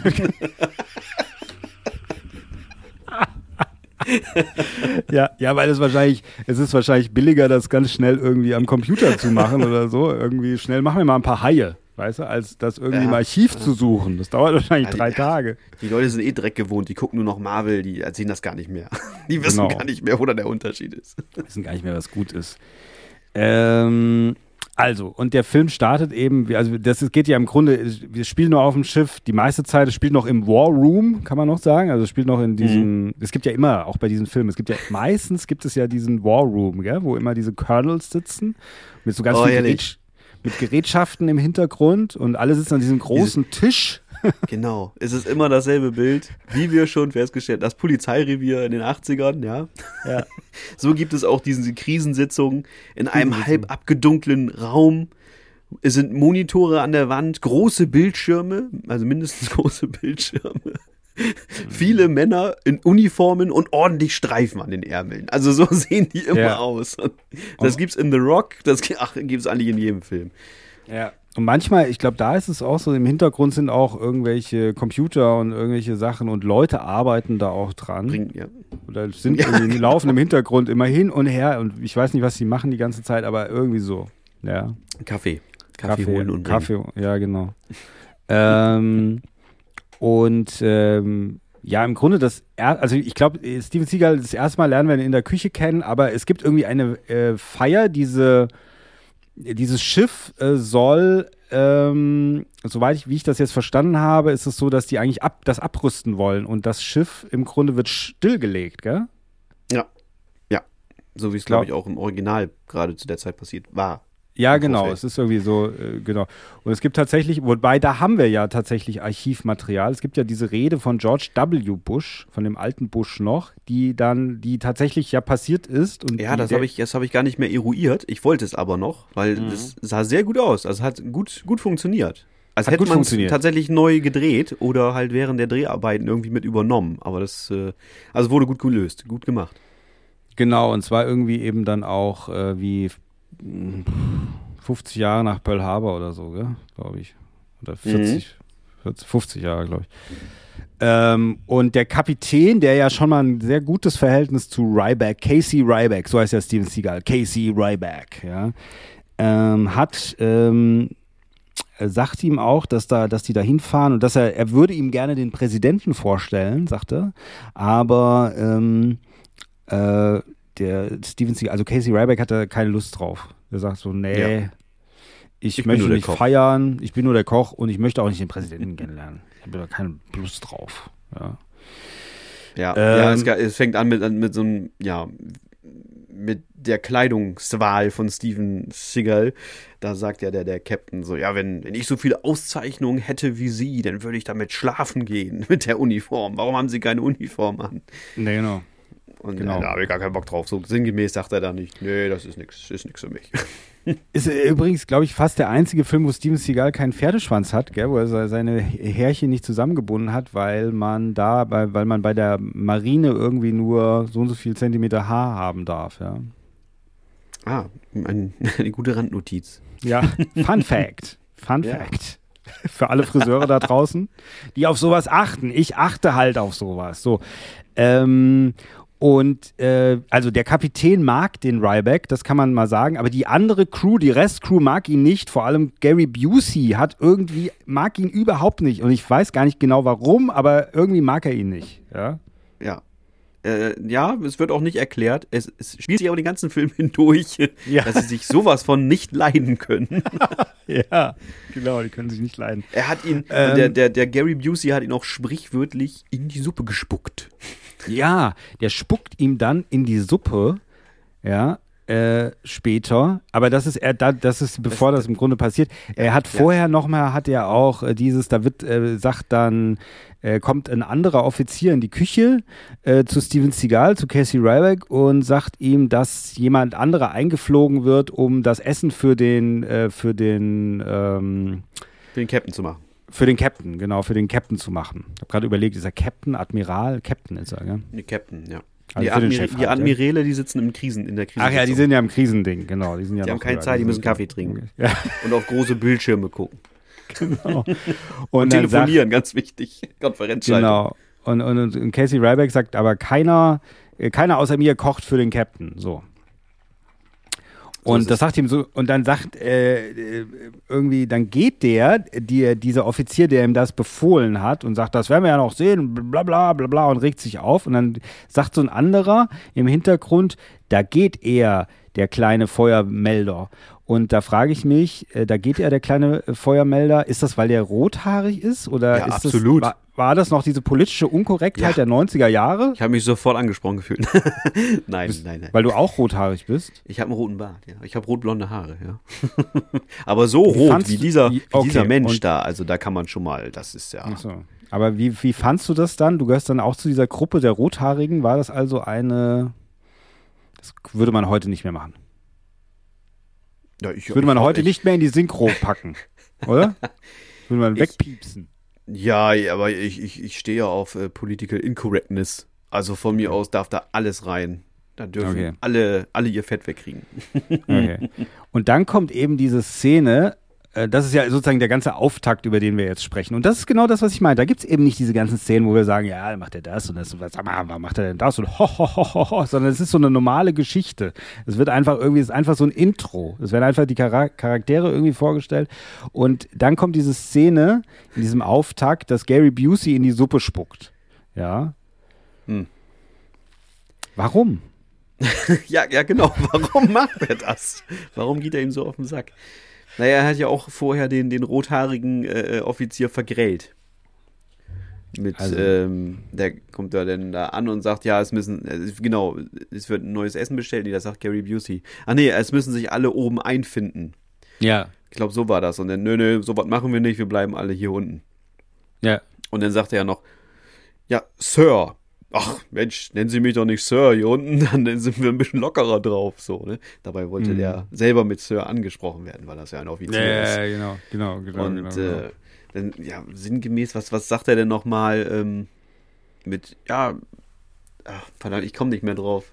Auf jeden Fall endet der Satz mit, ah, dann werde ich nicht mehr erleben, dass sie aus der Pubertät raus sind. Ja, ja, ja, ja, ja. Ach ja, stimmt. Ja, und ja. und daraufhin bricht die ganze Kombüse in Gelächter aus. Hm. Und ich glaube, das war der Punkt. Dass er in die. Suppe spuckt. Nee, dass er ja zu seinem Vorgesetzten geht, was der Gary Busey ist, Ah. äh, der, der Commander. Hm. Und der spuckt ihn dann in die Suppe. Als Rache Genau. für den Rotfuß. als Rache für den Rotfuchs und daraufhin äh, schlägt äh, Casey Ryback ihn nieder, also er schlägt Gary Busey nieder. Erst Jo. schubst er ihn und sagt, ich glaube, es hackt. Und dann, äh, lassen Geil. Sie das. Ge geil, geile Wortwahl übrigens mit dem äh, Festnehmen, er schlägt einen Offizier. Ach, kommen Sie, ich habe ihn nicht geschlagen. Aber, und dann puncht er ihn ja um. Jetzt habe ich ihn geschlagen. Das ist so typisch. ist so typisch geil. 80er, 90er Ja. Jahre. Richtig. Ja. Und dann wird er halt, äh, weil, weil er dann ja auch sagt, er, er darf nicht ohne Zustimmung des Captain irgendwie festgehalten werden, wird er dann in diesen Kühlraum gesperrt, ja. Richtig. Weil, weil es dafür sozusagen kein Gesetz gibt. Und dann gibt es diesen einen Soldaten, der übrigens auch in Alarm, äh, nicht in Alarmstufe, in äh, Auf der Flucht mitspielt und dann auch in Auf der Jagd. Ich habe gelesen, dass acht Schauspieler aus diesem Film alle bei Auf der Flucht wieder mitspielen, ja. Weil Ja. halt Andrew Davis die alle mag, ja. Und dieser Soldat wird also als Wache da vor die, die Kühlung gestellt und gleichzeitig äh, wird der Geburtstag des Captain vorbereitet. Das ist eine Überraschungsparty, ja, muss man auch Genau. sagen. Also der, der Captain hat Geburtstag, es wird äh, eine, oder ist es Geburtstag? Ja, Ja. Geburtstag. Und es wird eine Überraschungsparty, wird, ähm, wird Ge- äh, eben heimlich geplant und deswegen wird diese Rockband eingeflogen, zusammen mit dem Playmate des Monats. Und das ist Erika Eleniak. Mit dem, mit dem Playmate von 1989. Mit dem Playmate Juli, des Jahres. Miss Juli 1989. So. ich kenne mich mit Playmates nicht ganz Ach, so hör gut doch aus. auf. Ach, hör doch auf. Wem willst du Anders mir denn was halt. erzählen? Anders. Anders. Chris, wir sind doch unter uns. Ich glaube, Ja, du auch hier keinen, alle wenn du dich auch mal für einen Playmate interessiert hast. Also, Ja, ich, nein, ich interessiere mich nur für Playmates, aber ich meine jetzt einfach, wann die wo in welcher Zeitung waren, weiß ich doch nicht. Oh, auch egal. aber du weißt, dass, dass Erika Ellenake wirklich Miss Juli 1989 war, weißt Ja. du? Im Ja, das habe ich gelesen. Ja. Ja, ja, Perfekt. das habe ich gelesen. Das habe ich gelesen. Aber ich muss auch ehrlich sagen, ich habe hier zum Beispiel noch in meiner in meiner Sammlung habe ich mir erst vor ein zwei Jahren habe ich mir die geholt. Da habe ich äh, sämtliche Pamela Anderson Playboys aus den 90ern. Ja. Nicht, weil ich die mir immer angucke und dann schmutzige Dinge mache, sondern einfach, weil ich, äh, das, das ist für mich so ein äh, Gefühl zurück in die 90er. Weil ich glaube, in den Ja. 90ern habe ich mir auch irgendwann mal einen Playboy gekauft, so heim, ganz heimlich oder so, weißt du? So irgendwie so, ho, ho. Und Pamela Anderson war natürlich in den 90ern auch, da fand ich die gar nicht so gut, muss ich ehrlich sagen. Also heute finde ich sie besser. Ja. Also auch in der Retrospektive und so weiter. Damals war sie halt so dieses, weiß nicht, Busenwunder oder ich weiß nicht, wie nennt man das? Sagt man ja, das noch? War so ein bisschen Busenwunder? over the top irgendwie, ne? Da, ja, ja. Ja, Busenwunder hat man früher gesagt, auf jeden Fall. Hat man früher ja, gesagt. Busenwunder kann man eigentlich von sprechen, weil sie ja gemacht sind, aber. Ach so, ist dann kein Wunder mehr. Ja, Nee. Bei dir kann ich einfach Busenwunder sagen. Bei in der Filmelei würden alle zusammenzucken, wenn ich sowas sage. Ja. Eine Sexbombe. Sexbombe, sie war eine Sexbombe. Sie und jetzt, und die, wenn ich jetzt diese Playboys sehe, die auch so eben so 90er Jahre artig sind und dieses Ganze, Mhm. und die gerade diese Fotos mit Pamela Anderson wurden natürlich auch so extra übertrieben, natürlich auch inszeniert und so. Find ich ich finde das toll. Das ist wie eine Zeitreise, finde ich ganz großartig, ja. Also, Ja, es passt auch schön in so eine, in so eine Retro-Ecke. Mit so einem ja. Fliesentisch und so ein, Ja. äh, genau. mit so einem Super Nintendo und das passte alles Genau, so zusammen. genau, und so, ein so Pamela VHS-Tapes. ja, ja. Genau. Schön, schön. Nein, ich mache das einfach, wenn ich irgendwann mal so ein Großraumbüro habe, in so einem Wolkenkratzer, ja, für, hier für die Filmtalkshow und Revenge of the Flicks und so. Und im Wartezimmer gibt es dann diese Playboys und alte Cinemas und alles Mögliche so an Magazinen. Ja. Ach, herrlich. Den würde ich ja nur im Wartezimmer rumsitzen. Genau.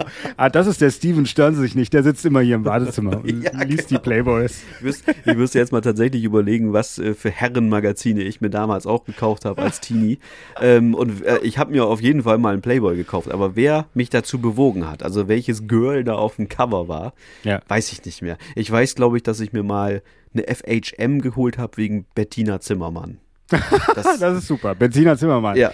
Das ist Kennst super. Was, ja, ich glaube schon. Vom Namen her kennt die. Was macht die eigentlich heute? Die muss ich mal einladen. Weiß ich nicht. Bettina Zimmermann. habe ich, glaube ich, seit, äh, seit äh, Schule, den Film Schule, habe ich die, glaube ich, nirgendwo mehr gesehen. Oder war die nicht auch in Fuck You Goethe? Ich weiß es nicht. Weiß ich nicht.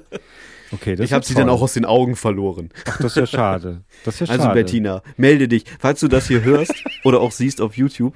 Ähm, ne, kannst dich ja mal melden. Wir würden gerne wissen, was du machst. Ja, und zwar insbesondere unter ich, ich unserer Dingen. Ja, unter unserer E-Mail-Adresse, die ich nicht kenne, aber die wir einblenden äh, oder beziehungsweise die ihr in den Shownotes findet. Ich glaube podcast.filmelei.de. Bettina, schreibt dahin und ich leite das weiter an den Steven. Ja? Ja, ja. Gut, super. Vielleicht habe ich die FHM auch noch, dann kannst du darauf ein Autogramm geben. Uh. Ja, zum Beispiel. So, zum Beispiel.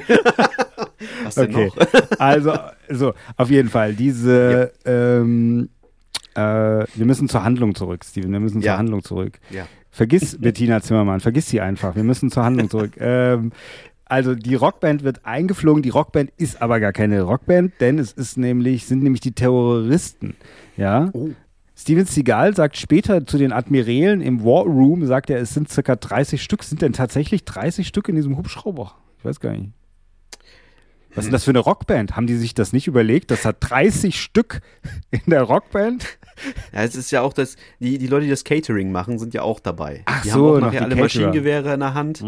Äh, und ich meine, ein Großteil von denen war aber auch schon auf dem Schiff. Also es scheint nicht nur der, der Commander gewesen zu sein, der, So, okay. Wenn wir das hier mal auflösen wollen, Gary Busey, der Commander, Ja. spielt nämlich ein falsches Spiel Der gehört dazu. und äh, hat bestimmt jede Menge Crewmitglieder auch umgedreht, die für ihn dann da die Schweinereien erledigen. Ach so, So. okay, gut, Ja, okay. das heißt, es müssen nicht exakt 30 im Hubschrauber gewesen sein, aber schon eine Menge davon, da stimme ich zu. Hm. Und die können ja auch verdammt gut Musik machen. das stimmt, So, gell? Für also wahrscheinlich war es eine Terroristen-Rockband.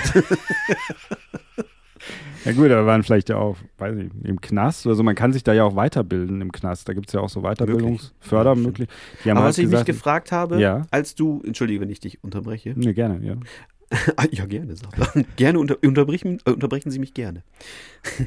diese, äh, diese Band spielt ja Blues, Bluesmusik. Und du hast mal in einer früheren Folge gesagt, ich glaube, es war bei Roadhouse, dass du dem Blues äh, nicht abgeneigt bist und auch in der Jugend schon viel Blues gehört hast Ja. und so weiter.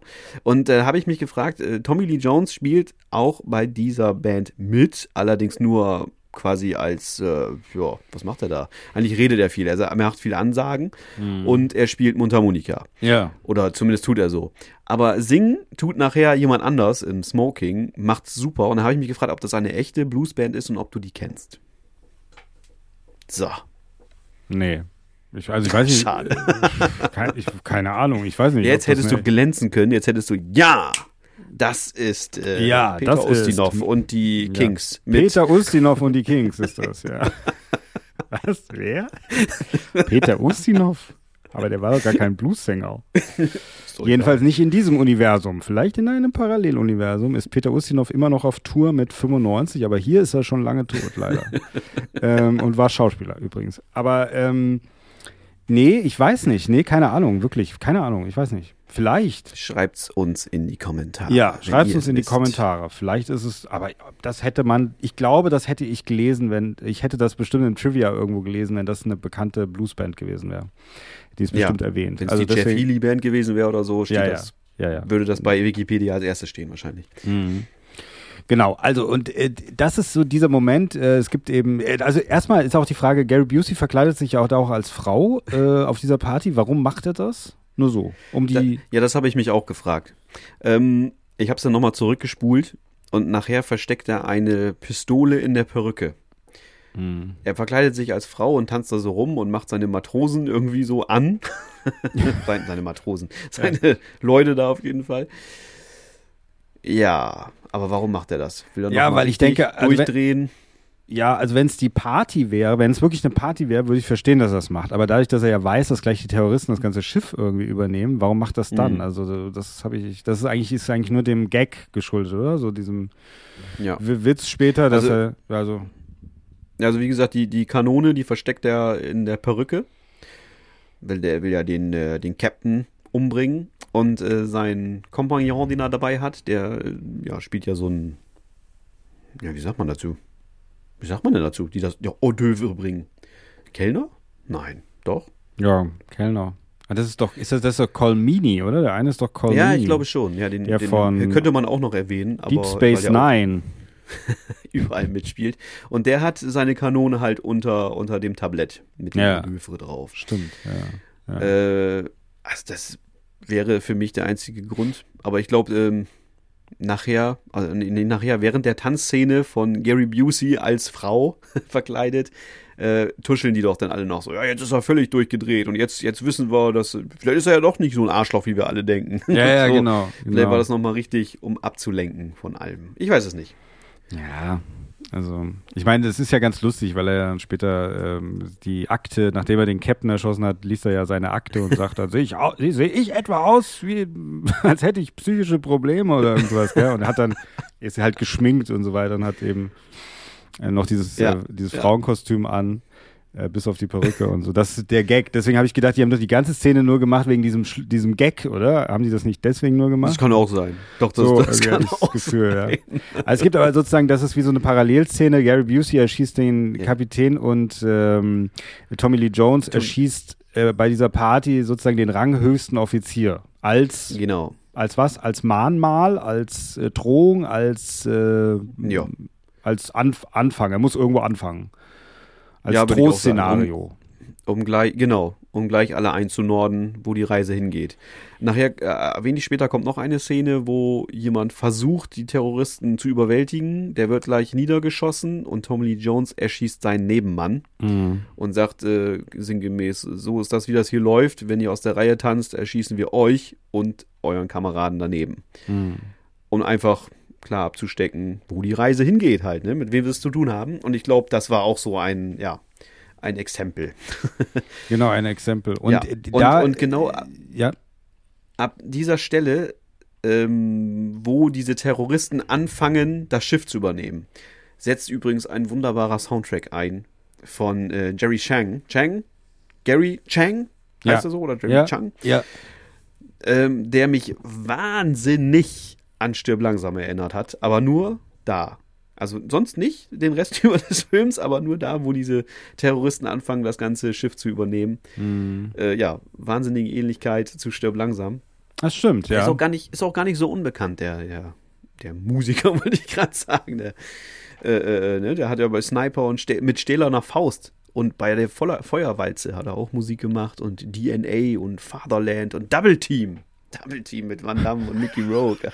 Ein Film durchaus für diesen Podcast geeignet, ja, Oh, oh, das ist schön. glaube ich. Würde Und, ich sagen, äh, was würde ich mir auch- ja. Und natürlich auch, wenn ich das nochmal eben erwähnen darf, äh, zwei Filme oder zwei äh, ja, Serien, Fernsehproduktionen von äh, Stephen King, von und mit Stephen King. Und zwar Der Sturm des Jahrhunderts von 99 und Haus der Verdammnis von 2002.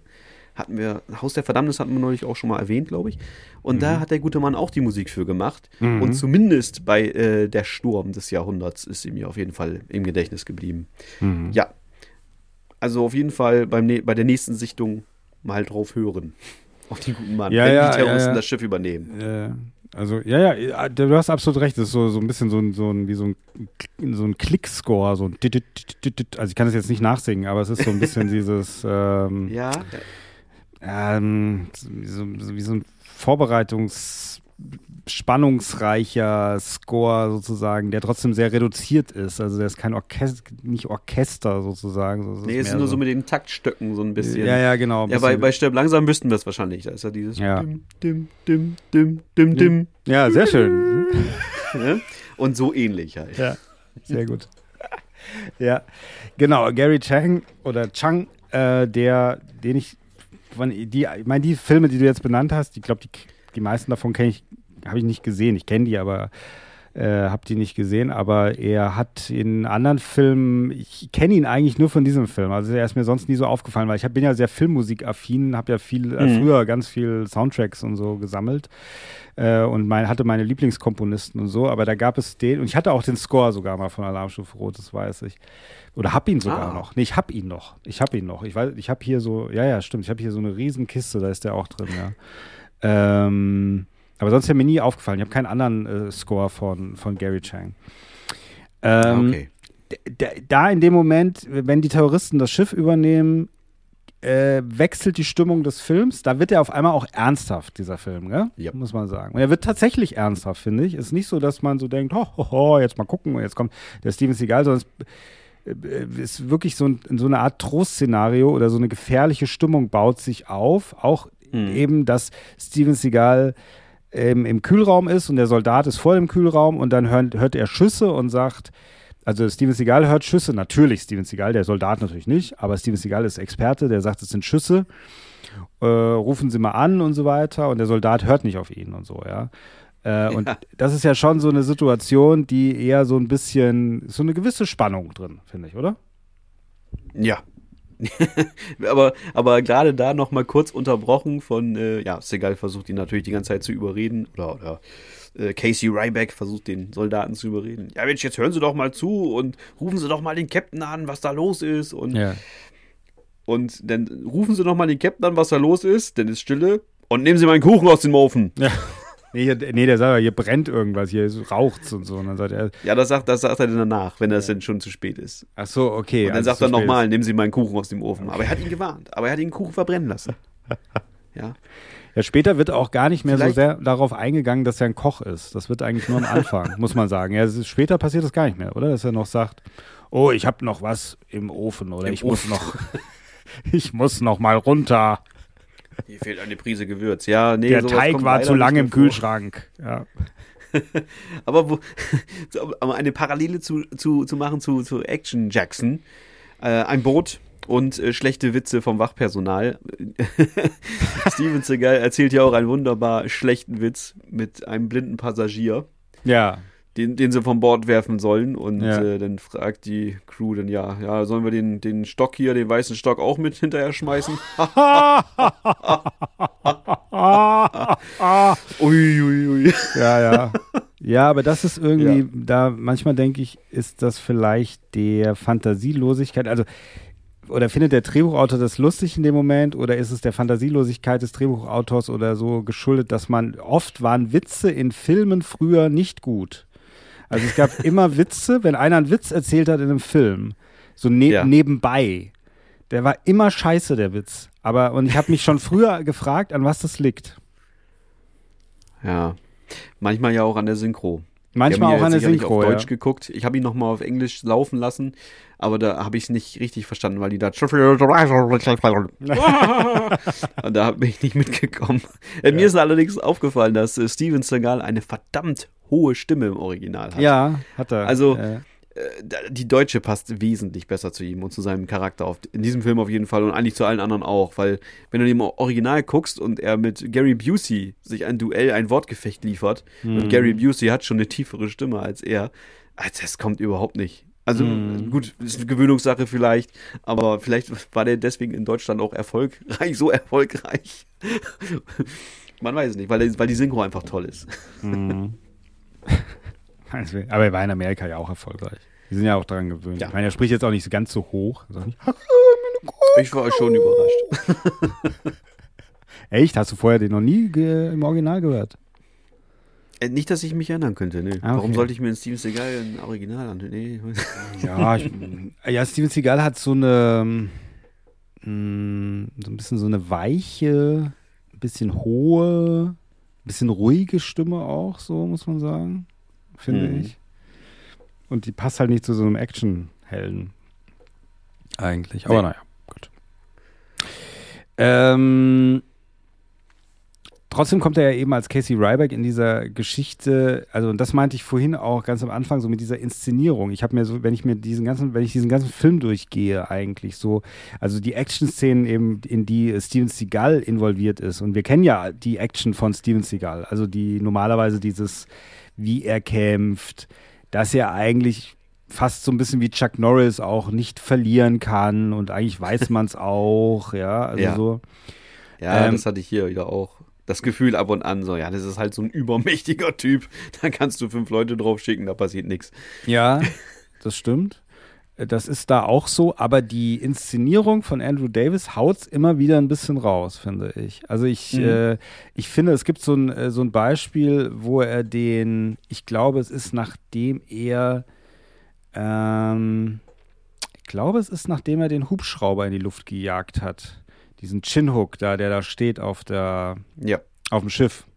Und der da so runterspringt. Das ist ja auch ein bisschen so das, der stirb langsam Moment, finde ich, so, wo er dann so runterspringt. Äh, hinter ihm explodiert dieser, dieser Mit dem Seil, Hubschrauber, ja. ja, ja, mit dem Seil, der hängt dann an dem Rumpf von einem Boot. Witzigerweise, was man wirklich sehen kann, ich weiß nicht, ob du darauf geachtet hast, ist das schon, weil da, der brennt ja wirklich was auf dem Schiff. Das ist ja irgendwie, das ist ja echt, ja. Ja. Das ist ja kein CGI, da brennt irgendwas, die haben ja irgendwas angezündet oder so. Und da ist ein riesiger Wasserstrahl, der schon in dem Moment, wo Steven Seagal da hängt, äh, von der Seite aus dieses Feuer löscht. Das ist halt was Echtes sozusagen vom Militär. Irgendwie haben die gesagt, sie müssen das sofort löschen. Und dann kommen die Terroristen und einer sagt, holt mal Wasser, wir müssen das löschen und so. Aber es ist Also, schon, nee, also ist mir nicht aufgefallen. Das ist eigentlich, also es ist in dem Sinne kein Filmfehler, sondern es war wahrscheinlich nur so möglich, dass man auf diesem Schiff tatsächlich irgendwas in Brand setzt, dass die Ja. gesagt haben, wir müssen es aber sofort löschen sozusagen. Ja? Und dann sieht man diesen riesigen Wasserstrahl, der da drauf ist. Aber den habe ich, ist mir früher nie aufgefallen. Da habe ich ihm, das habe ich noch nie drauf geachtet. Aber heute habe ich es gesehen, habe gedacht, ach guck mal, die löschen ja schon. Wer, wer ist denn das eigentlich? Wer, wer hat denn das angemacht? ja, das ist ja direkt. Die Terroristenfeuerwehr. ja, die Terroristen.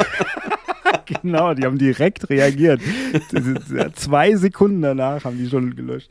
Ähm, und, aber es gibt auf jeden es gibt diese Szene, wo ähm, eben, ich glaube, dass dann ähm, klettert er da wieder hoch und Erika Eleniak ist in Bedrängnis, ja, irgendwie drei oder vier oder fünf Terroristen haben sie irgendwie gepackt, ja. Jawohl. Und Steven Seagal taucht auf und diese Inszenierung von dieser Szene ist super gemacht letzten Endes. Er kommt und es gibt einen ganz kurzen Schnitt, wie er auftaucht und ich glaube einen wegkickt oder festhält und den anderen wegkickt und auf den dritten schießt. Ja. Ja. Und das ist ziemlich gut inszeniert, weil eigentlich hast du ja erstmal nur das, ein Szenario von, du hast fünf Terroristen, eine Erika Eleniak und einen Steven Seagal. Und daraus musst du ja irgendeine dynamische Szene machen. Und das könnte auch schief gehen, finde ich. Also könnte ganz schnell schief gehen. Und Andrew Davis hat es aber so ge- gedreht und geschnitten, dass auch Steven Seagal super rüberkommt, finde ich, in dieser Szene. Also nur so ein Beispiel, weißt du? Ja, das habe ich aber oft bei den Filmen gemerkt. Diese Kampfszenen unten in der Kombüse schon, also in der Küche, wie äh, erstmal gegen seine eigenen Leute antritt, weil er ja den Offizier geschlagen hat. Ähm, und dann aber auch später, wenn sie ihn aus dem Kühlraum rausholen. Quasi. Da, das ist gut gemacht. Das ist wirklich gut inszeniert. Ist Ja. gut gemacht, gell? Ja, das Ja, finde ich ja. auch. Finde ich Obwohl er da, absolut. da kämpft er ja mit so einem Messer. Und auch da ist wieder diese, diese Sache. Äh, er steht drei Meter von dir weg. Äh, du musst das Messer natürlich werfen. Du musst es werfen und du kannst nicht hingehen und ihn einfach erstechen. Nein, du musst es natürlich werfen. Aus drei Meter Entfernung. Weil der Weg wäre einfach zu lang. Das, ist, das geht nicht. ja, Ja, ist ja. halt so. Was soll man denn machen? ja. Nein, aber diese, diese ganze, die Atmosphäre auch in dem Schiff, dieses ganze, ähm, es gibt denn, es gibt eine Szene, wo er mit dem War Room verbunden ist und dabei die ganze Zeit schießt, ja. Äh, und Erika Eleniak, weißt du, ist neben Mit so einem ihm. Headset, ja. Ja. mit so einem Headset, genau. Er ist mit so einem Headset immer verbunden und sagt, okay, ja, Sir, ja, Sir, ja, Sir, ja, Sir, tatatatatat. Also jeder, äh, ich finde sowas immer äh, wunderbar, auch wenn man sich dabei so unterhält, so Ja. pam, pam, pam, pam, ja, bla bla bla, pam, pam, pam, pam. Also jeder, der mal eine echte Waffe abgefeuert hat. Äh, und ich, ich meine jetzt nicht, also ich war ja bei der Bundeswehr und, und ich meine jetzt nicht diese, diese Platzpatronendinger hier, diese, diese Schreckschusspistolen. Ich meine eine richtige scharfe Waffe, ja. Äh, allein schon so eine Handfeuerwaffe, so, eine P99 oder sowas, ist äh, verdammt laut. Und wenn du ein Gewehr wie ein G36 abfeuerst, das ist sehr laut. Du hast keinen Bock, dich dabei zu unterhalten oder ein Telefonat zu führen. Das geht einfach nicht.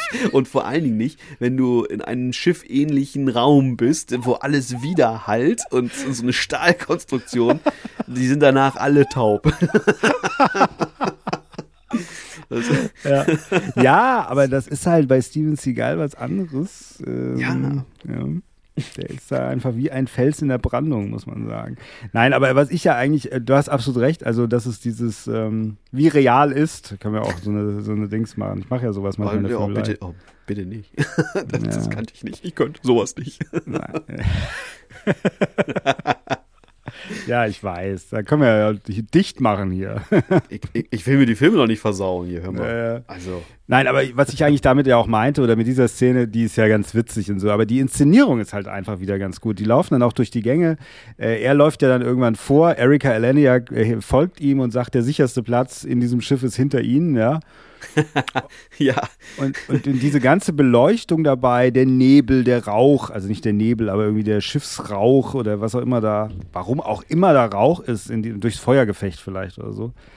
Ja, es wird auch Ähm, grundsätzlich geschweißt. Also ich weiß nicht, ob das Ja. dir aufgefallen ist, auch am Ende des Films. Es geht eigentlich schon zum Ende zu, die Terroristen sind, viele sind gestorben und es wird immer noch geschweißt. Überall sprühen Funken. Also die, diese Schweißer, die haben eine Menge zu tun.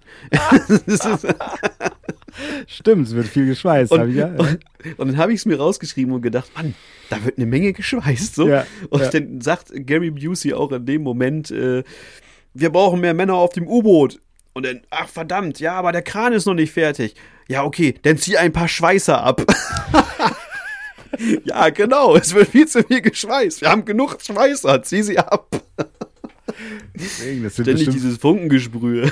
sind, ja, weil es so toll aussieht. Ich glaube, weil es einfach Ja, toll und dynamisch, es passiert immer Natürlich. was, es passiert was im Bild, weißt du, so Funkensprühen sieht ja toll aus auch bei so einem Absolut. Film.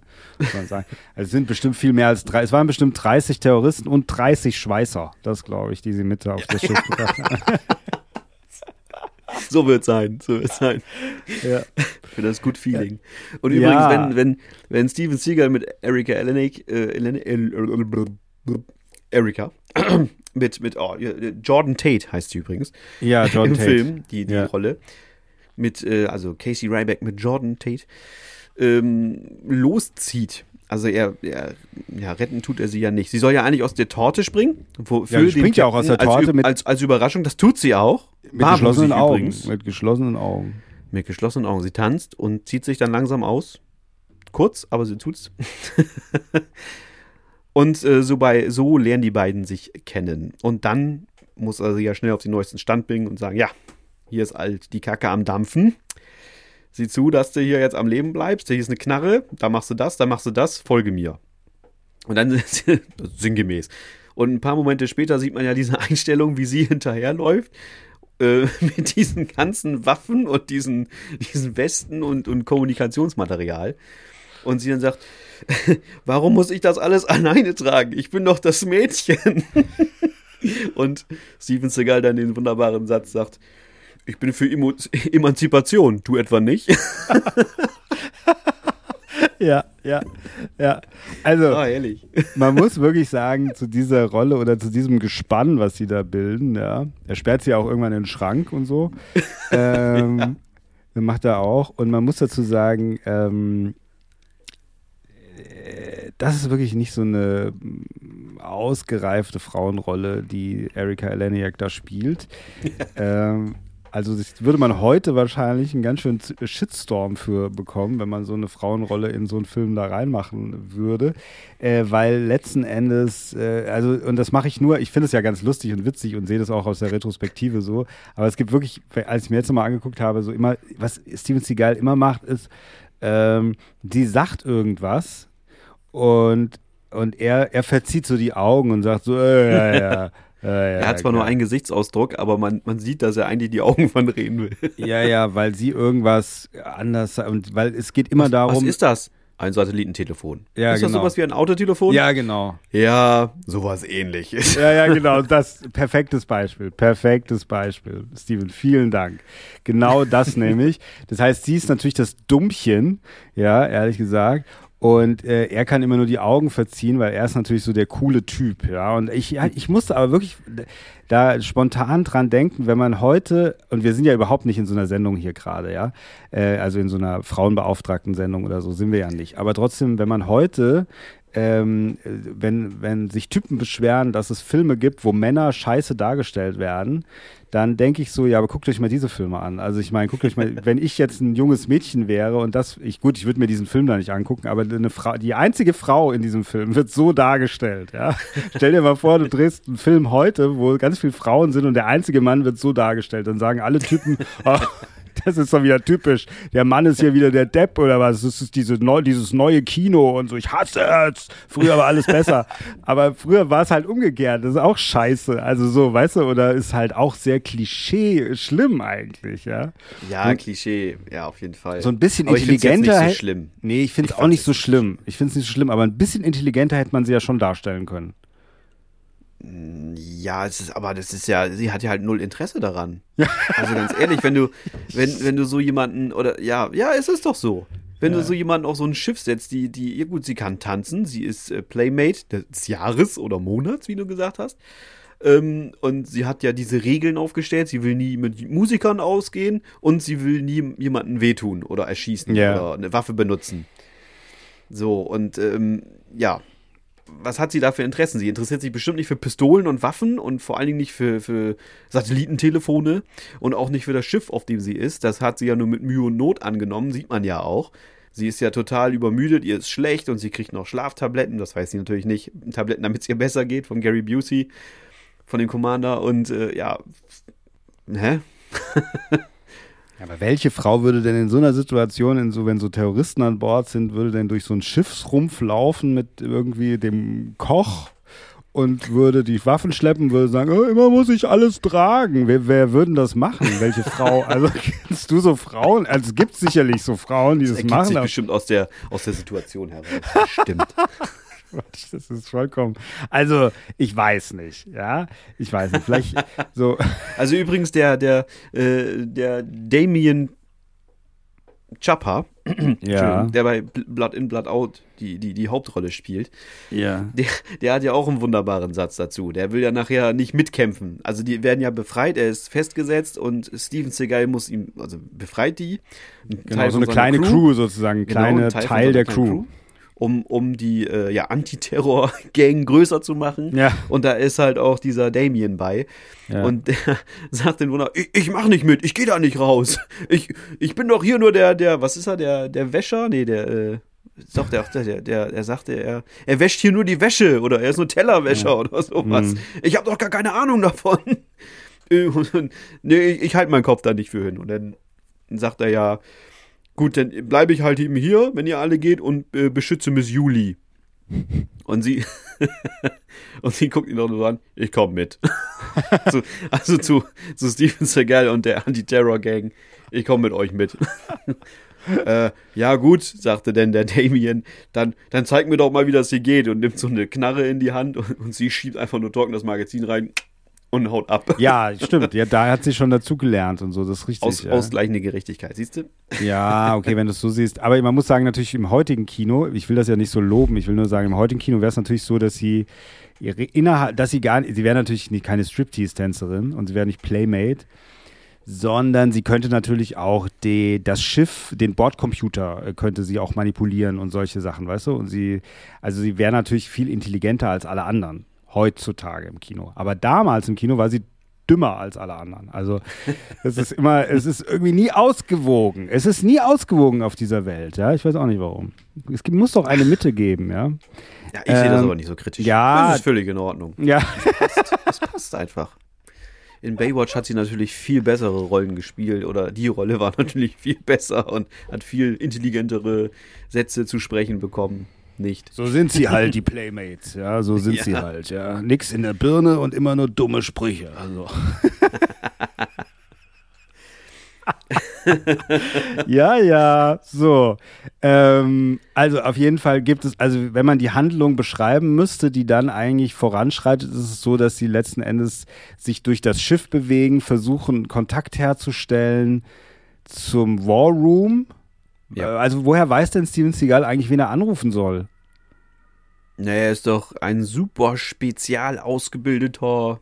Ah, nee, das heißt, der, der, der ruft ja nicht im War Room an, sondern der ruft ja irgendjemand an. Dann sagen die, wir haben hier Casey Ryback am Genau. Telefon. Der ja. ruft jemanden von diesen Kaffeeholern an. Die da im Ah, Hintergrund. ja, Weil ja, der wird ja, da, da rufen die ja dann auch. Ja, wir haben Casey am Telefon. Genau. Und dann sagt ja hier Admiral Dingsbums, sagt ja, ach, Casey Ryback, ja, den kenne ich. Komm, Ja. her damit. Die kennen sich ja alle Ja, da, Genau. scheinbar. Und dann, woher wissen, und dann sagt ja auch der, der eine Berater noch, äh, woher wissen wir denn, dass dieser Casey Ryback nicht mit den Terroristen zusammenarbeitet? Und dann sagt der Admiral so, ich verbürge mich für Casey Ryback. Das ist der geilste der Geilen. Nee, so, so sagt er das nicht, aber das, das sagt er übrigens in dem, in, dem, in dem wirklich nicht mehr so guten Sequel, äh, äh, ähm, Under Siege 2 Dark Territory. Hast du das, hast du den mal gesehen? Habe, ja, habe ich gesehen, habe ich mal gesehen, mal.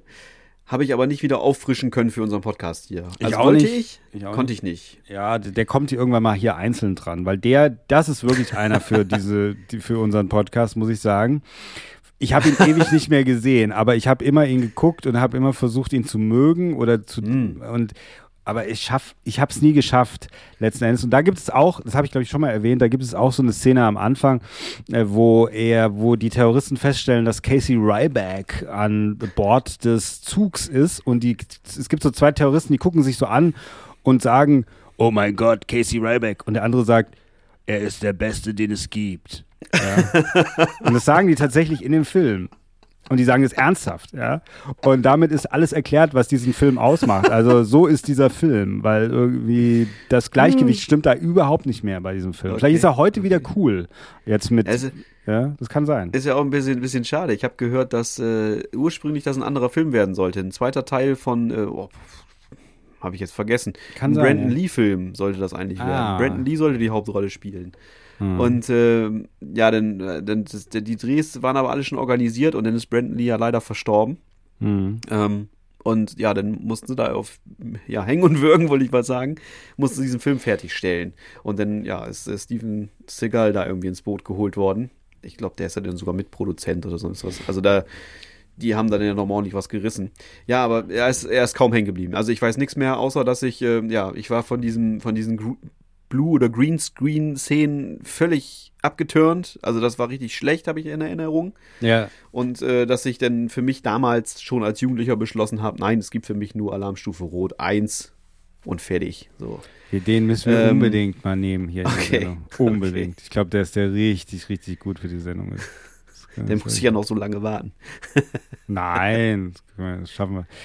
Ähm, die tolle Geschichte, die ich dazu gelesen habe, die finde ich wirklich eine ganz tolle Geschichte zu Teil 2, ist, dass, äh, also ich habe das nur so überflogen, aber es hat sich wohl so zugetragen.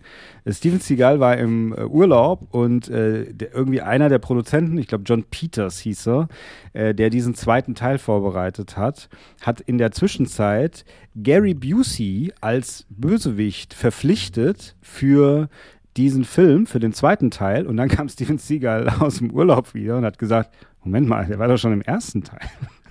Und dann haben die gesagt, und der wusste, und John Peters wusste das nicht. Und der Produzent, warum auch immer, wusste das nicht. Und dann hat äh, Gary Busey, weil der hatte so einen Deal, dass der Geld bekommen hat, egal ob der Film stattfindet oder nicht. Und hat Gary Busey 750.000 äh, Dollar bekommen, obwohl er nie mitgespielt hat. Also das ist ja geil. Aber es würde ja zu der Geschichte passen, dass es eigentlich ursprünglich ein anderer Film werden sollte. Weil Ja. dann wäre es egal gewesen. Also, Ja, vielleicht hat es ja was damit zu tun gehabt, aber irgendwie haben sie es halt so erklärt, dass sie gesagt haben, wie im Grunde John Peters wusste das nicht, äh, weil er sich nie den ersten Teil angeguckt hat und hatte einfach gesagt, oh, Gary Busey wäre doch super für den Film. Ja. Hätt, ich hätte, das hätte den Film auch veredelt, wenn auf einmal wieder Gary Busey mitgespielt hätte, nur in einer anderen Rolle. Ja, das, Ja. Hätte, Das hätte ich auch gern gesehen. Tatsächlich. das hätte ich gern gesehen, ja. Ja. Einfach nur wie so Chuck Norris, einfach mit einem Schnauzbart jetzt oder Ja. so. Oder ein Vollbart Genau, oder so. Ja, Ja, oder- das ist halt jetzt, ist der Bruder, oder? Das ist der Zwillingsbruder, ist der ja, Zwillingsbruder genau. vom. das ja. ist Hans, Hans Grubers Bruder, wie in Die Hard 3 Ja, ja. oder sowas. Ja. Alles ist möglich. Und das ist eine tolle Überleitung, Steven, zu Die Hard 3, nämlich Die Hard 3 sollte eigentlich auf dem Schiff spielen. Das ist die Geschichte, die eigentlich jeder kennt. Muss jeder eigentlich kennen. Aber wir erzählen ja, sie aber erzähl nochmal. sie gern. Der dritte Die Hard-Film hieß als Skript, das Skript für den dritten Die Hard-Film hieß äh, Troubleshooter. Ähm, und äh, das sollte auf einem, aber auf einem Passagier Passagierschiff äh, spielen. Äh, Und das, dieses Skript für Troubleshooter sollte dann umgeformt werden in Die Hard 3. Und als dann eben äh, Alarmstufe Rot kam und der Film so einen großen Erfolg hatte, da haben sie es dann abgeblasen und dann haben sie daraus Stirb langsam, also nicht daraus, sondern dann haben sie halt Stirb langsam jetzt erst recht entwickelt, ja. Ähm, Die Hard with a Vengeance und äh, aus diesem dritten Die Hard auf dem Schiff ist nie was geworden. Was ich persönlich sehr schade finde. Ich hätte gerne mal Ja. Bruce Willis auf dem Schiff gesehen, ja, muss ich sagen. Also der, der dritte Teil spielt ja auf so einem Containerschiff am Ende so ein bisschen, Ja. also weiß nicht, fün- 15 Minuten, 10 Minuten, wenn überhaupt. Ähm, da wäre aber noch Potenzial gewesen, auf jeden Fall. Das wäre schön gewesen. Ja, ich wär, es wäre vor, ich meine, ich finde den dritten äh, super interessant. Das siehst du ja, ich habe hier extra mir den Teaser aufgehängt Genau. hier. Ja. Liebe ist Leute, heute- da hängt ein wunderschönes äh, Stirb langsam 3 jetzt erst recht Poster Ja. hinter Chris. Ja. Das ist heute nicht dein Tag, steht da drauf. Ganz groß. Ja, das ist ein, Orgi das ist ein McClane. Original-Teaser-Poster, ja, ist das für den Kinofilm damals. Und ich finde den dritten auch ganz toll, den dritten Ja. Stirb langsam. Ich finde ihn ganz super, ganz Samuel großartig. Jackson, wunderbare Ja. Rolle. Wunderbar. Aber natürlich dieses, er hat natürlich äh, dieses Szenario von einer Location, das hat er natürlich verlassen, ja. Also er hat was, es ist ein eigener Film so ein bisschen, aber man hatte halt im Hochhaus, äh, dann hatte man auf dem Flughafen. Äh, auf dem Flughafen, ja, oder in einem Flughafen. Und äh, dann hätte ich gerne halt dieses andere auf dem Schiff, also wieder in so einem Szenario. Wäre das dann ein guter Film geworden? Vielleicht war das sogar die Rettung für Stirb langsam, dass es nicht auf dem Schiff mehr gespielt hat, weil es sich zu sehr wiederholt hätte, vielleicht auch. Ja. Ja, ja, man kann ja, wenn man so will, eins und zwei, also stirb langsam, das spielen beide an Weihnachten. Allein schon das, so dieses doppelt gemoppelt, ja. Finde ich cool persönlich. Ich mag das ja, wenn man so nicht so ganz verändert. Ähm, aber doch, ich finde auch, dass den dritten das besser gemacht hat. Die Reihe hat das denn so gesehen bis dato gerettet, dass er halt so völlig sich abhebt von den zwei Vorgängern. Ja. Dass er auf einmal einen Partner hat, einen direkten Partner. Und dass er auf der Straße spielt. Und äh, ja, finde ich eigentlich sehr gelungen. Alles, äh, was danach kam, war dann ja mehr so semi. Gut, den vierten mag ich auch noch, aber den fünften, den, da möchte ich gar nicht drüber reden. Ist Der fünfte ist Grütze, der ist ganz ist schlimm. Ganz schlimm, ja. Ganz schlimmer Film ist das. Der fünfte ist, also der, der existiert für mich nicht mehr. Den, den habe ich nicht mal irgendwie hier als DVD oder Blu-ray. Also ich habe wirklich nur die ersten vier. Den habe ich mal in einer Sammlung mitgekauft, da war der bei, den habe ich sofort wieder verkauft. Ja, ich kann den nicht, ich möchte den nicht mehr gucken, ehrlich Nein, gesagt. nein, Er ist wirklich furchtbar. kein, er ist auch gar kein Stirb langsam Film mehr. Er hat überhaupt kein Element mehr von Stirb langsam. Nein, Ja, nein. er ist wirklich ein schlechter Film. Ähm, aber in einem Paralleluniversum existiert wahrscheinlich Stirb langsam Genau. auf dem Schiff. Ja, muss man sagen. Fa- Ähm, sch- äh, Alarmstufe Rot. Übrigens, Alarmstufe Rot hat sehr viele schöne Gewaltspitzen. Wie stehst du dazu? Genießt du die oder guckst du da eher weg und sagst, oh, das hätte jetzt nicht sein müssen? Naja, Da ich, scheiden sich die Geister auch so. Ich habe den auch sehr oft in der 16er Fassung gesehen und Ach so, deswegen okay. habe ich noch diese Schnitte im Kopf, diese so, so ein Schrei, der unterbrochen wird oder irgend sowas, weißt du, wenn einer so und dann ist auf einmal so zack, weil es halt weggeschnitten wurde. Und jetzt kann man es natürlich noch mal besser genießen, ja, in der vollen 18er Version. Und ich sehe auch immer genau, was rausgeschnitten wurde. Also, also zum Beispiel als dieser ähm, dieser Stahlträger da durch diesen Typ durchgeht. Eine wunderbare Szene. Ja. In der geschnittenen fällt der Stahlträger und ich glaube, dann ist wieder Schnitt oder hörst nur irgendwas. Und man da hört, genau, man hört nur und dann siehst Ja. du Steven Seagal und Erika wegrennen oder weglaufen, ja. Und da siehst du es halt. Und das ist mit vielen Szenen so. Dass du einfach immer siehst, wo der ähm, Schnitt angesetzt wurde und was sie rausgeschnitten haben. Und ob ich das genieße, ja, es ist also, ich will es halt nicht, also, ich, ja, ich finde es heute gar nicht mehr so schlimm, ehrlich gesagt, wenn ich es mir angucke. Ich, ich war auch, ich hatte fehlerhaft angenommen, der wäre indiziert gewesen. Ist aber gar nicht so Nee. tatsächlich. Der hatte einen Indizierungsantrag bekommen, 94, ist aber durchgewunken worden von der FSK. Ähm, also, ja, im Gegensatz zum zweiten, der ist indiziert worden, ist aber wieder freigegeben mittlerweile. Hm. Und ähm, aber diese Stahlträger-Szene, die fand ich großartig. Die das erste Mal ungeschnitten gesehen zu haben, dann nachher auf Blu-ray war der, äh, auf, auf DVD war der Hammer. Weil sonst hast du halt echt immer nur so einen, so einen abgewürgten Scheiß da äh, gesehen oder halt nicht gesehen. Und äh, das sieht halt so toll, so toll gemacht aus, wenn, wenn dieser Stahlträger trifft diesen Terroristen und dann geht er noch unter dem Schiff in, in den Boden in so eine Roste rein und dann platzt da so ein Blutbeutel irgendwie ja. runter. Ja, das sieht wahnsinnig gut gemacht aus. Und die Kämpfe, wenn Steven Seagal dann mit dem, mit dem Messer auf so fünf Leute auf einmal losgeht und hier zack, zack, zack und da zack, zack, zack und dann sticht da einen in die Achselhöhle zweimal Ja. schnell und dann den nächsten in den Hals und äh, der nächste kriegt einen Kehlenschnitt oder so und, und dann den letzten schmeißt er halt in diese Bandsäge oder in, in die, ja, in diese Bandsäge. Und da Bands, muss ich, ja. habe ich, da habe ich schon, uh, da habe ich gedacht, oh, das hat mir richtig wehgetan. So sch schlimmer als bei dem Stahlträger irgendwie. Also das, aber ich, ich, äh, ich feiere das sehr irgendwie. Das, das passt gut da rein, finde ich. Ja, es wäre auch schade, wenn es nicht drin wäre, muss man sagen. Es würde Ja. den Film dann doch so ein bisschen anders wieder. Dafür hat er andere, da, dafür ist er auf einer anderen Seite nicht stark genug, dass er ohne sowas auskommt. Also er braucht das irgendwie. Ich finde zum Beispiel Ja. Stück langsam braucht es nicht so stark, weil Stück langsam hat noch mehr Qualitäten. Auch Bruce Willis zum Beispiel ist eine große Qualität von Stück langsam, ja, oder auch Alan Rickman und so. Also Schauspieler an sich sind schon mal eine große Qualität. Und bei äh, Alarmstufe Rot ist, ist es auch, also klar, Tommy Lee Jones und so weiter, aber trotzdem so dieses bisschen, dass er dann so ein bisschen härter ist, das ist wichtig für den Film, finde ich. Ja. Ja, ja. Also so ein bisschen so irgendwas, man braucht immer irgendwas, wo man so sagt, da freue ich mich drauf oder das gucke ich mir gerne an oder also finde ich, ja. So irgendwas, was es trägt und der, so ein bisschen Gewalt braucht dieser Film. Wenn er das nicht hätte, fände ich es. Also ich finde auf der anderen Seite, es gibt ja diese, diese Rip-Offs, diese neuen äh, Olympus Has Fallen mit äh, Gerard Ja. Butler, ja. Mit Jared Butler. Ähm, dann äh, Olympus Has Fallen, London Has Fallen, Paris, nee. Äh, Angel Has Fallen, alle. alle. Ja, Und ich habe in Erinnerung, ich mag die nicht so gerne, aber ich möchte die gerne immer noch mal gucken, um zu überlegen, Mhm. ob die wirklich. Und die sind recht brutal die ganze Zeit, soweit ich weiß. Olympus Has Fallen ist, glaube ich, ein relativ brutaler Film. Der bringt eigentlich die ganze Zeit nur Leute um, die ganze Zeit eigentlich. Terroristen ja, und zwar ja, von stimmt, stimmt. zwei Stunden lang auf die schlimmsten Arten. Das war mir dann doch ein bisschen zu viel mit der Zeit. Da war mir Ja, dann okay. zu wenig von Ja, die- allem anderen. Die waren mir so ein bisschen zu glatt. Ja. Ich habe ja viel mit neuen Filmen, dass sie mir einfach zu glatt sind. So, das sind keine, Kanten, keine Kanten, keine Ecken. Ihr wisst, was glatt ist. ähm, Ja, aber es war schon mal wieder ein Schritt in die richtige Richtung des Action-Kinos irgendwie, finde ich. Auch das, äh, ja, ich kann mich, ich weiß jetzt nicht, welcher von diesen ganzen Has Fallen Teilen es ist, aber irgendwann sagt äh, Gerard Butler auch, als er so einen Terroristen verprügelt, ähm, sinngemäß den Satz hier, äh, ja, verpiss dich doch zurück an dein Fick dich Stan. Da musste ich so lachen, weil das so politisch inkorrekt ist, dass sowas überhaupt noch heute übersetzt wird oder in einem Film kommt. Fick dich, Stan. Bisschen hart.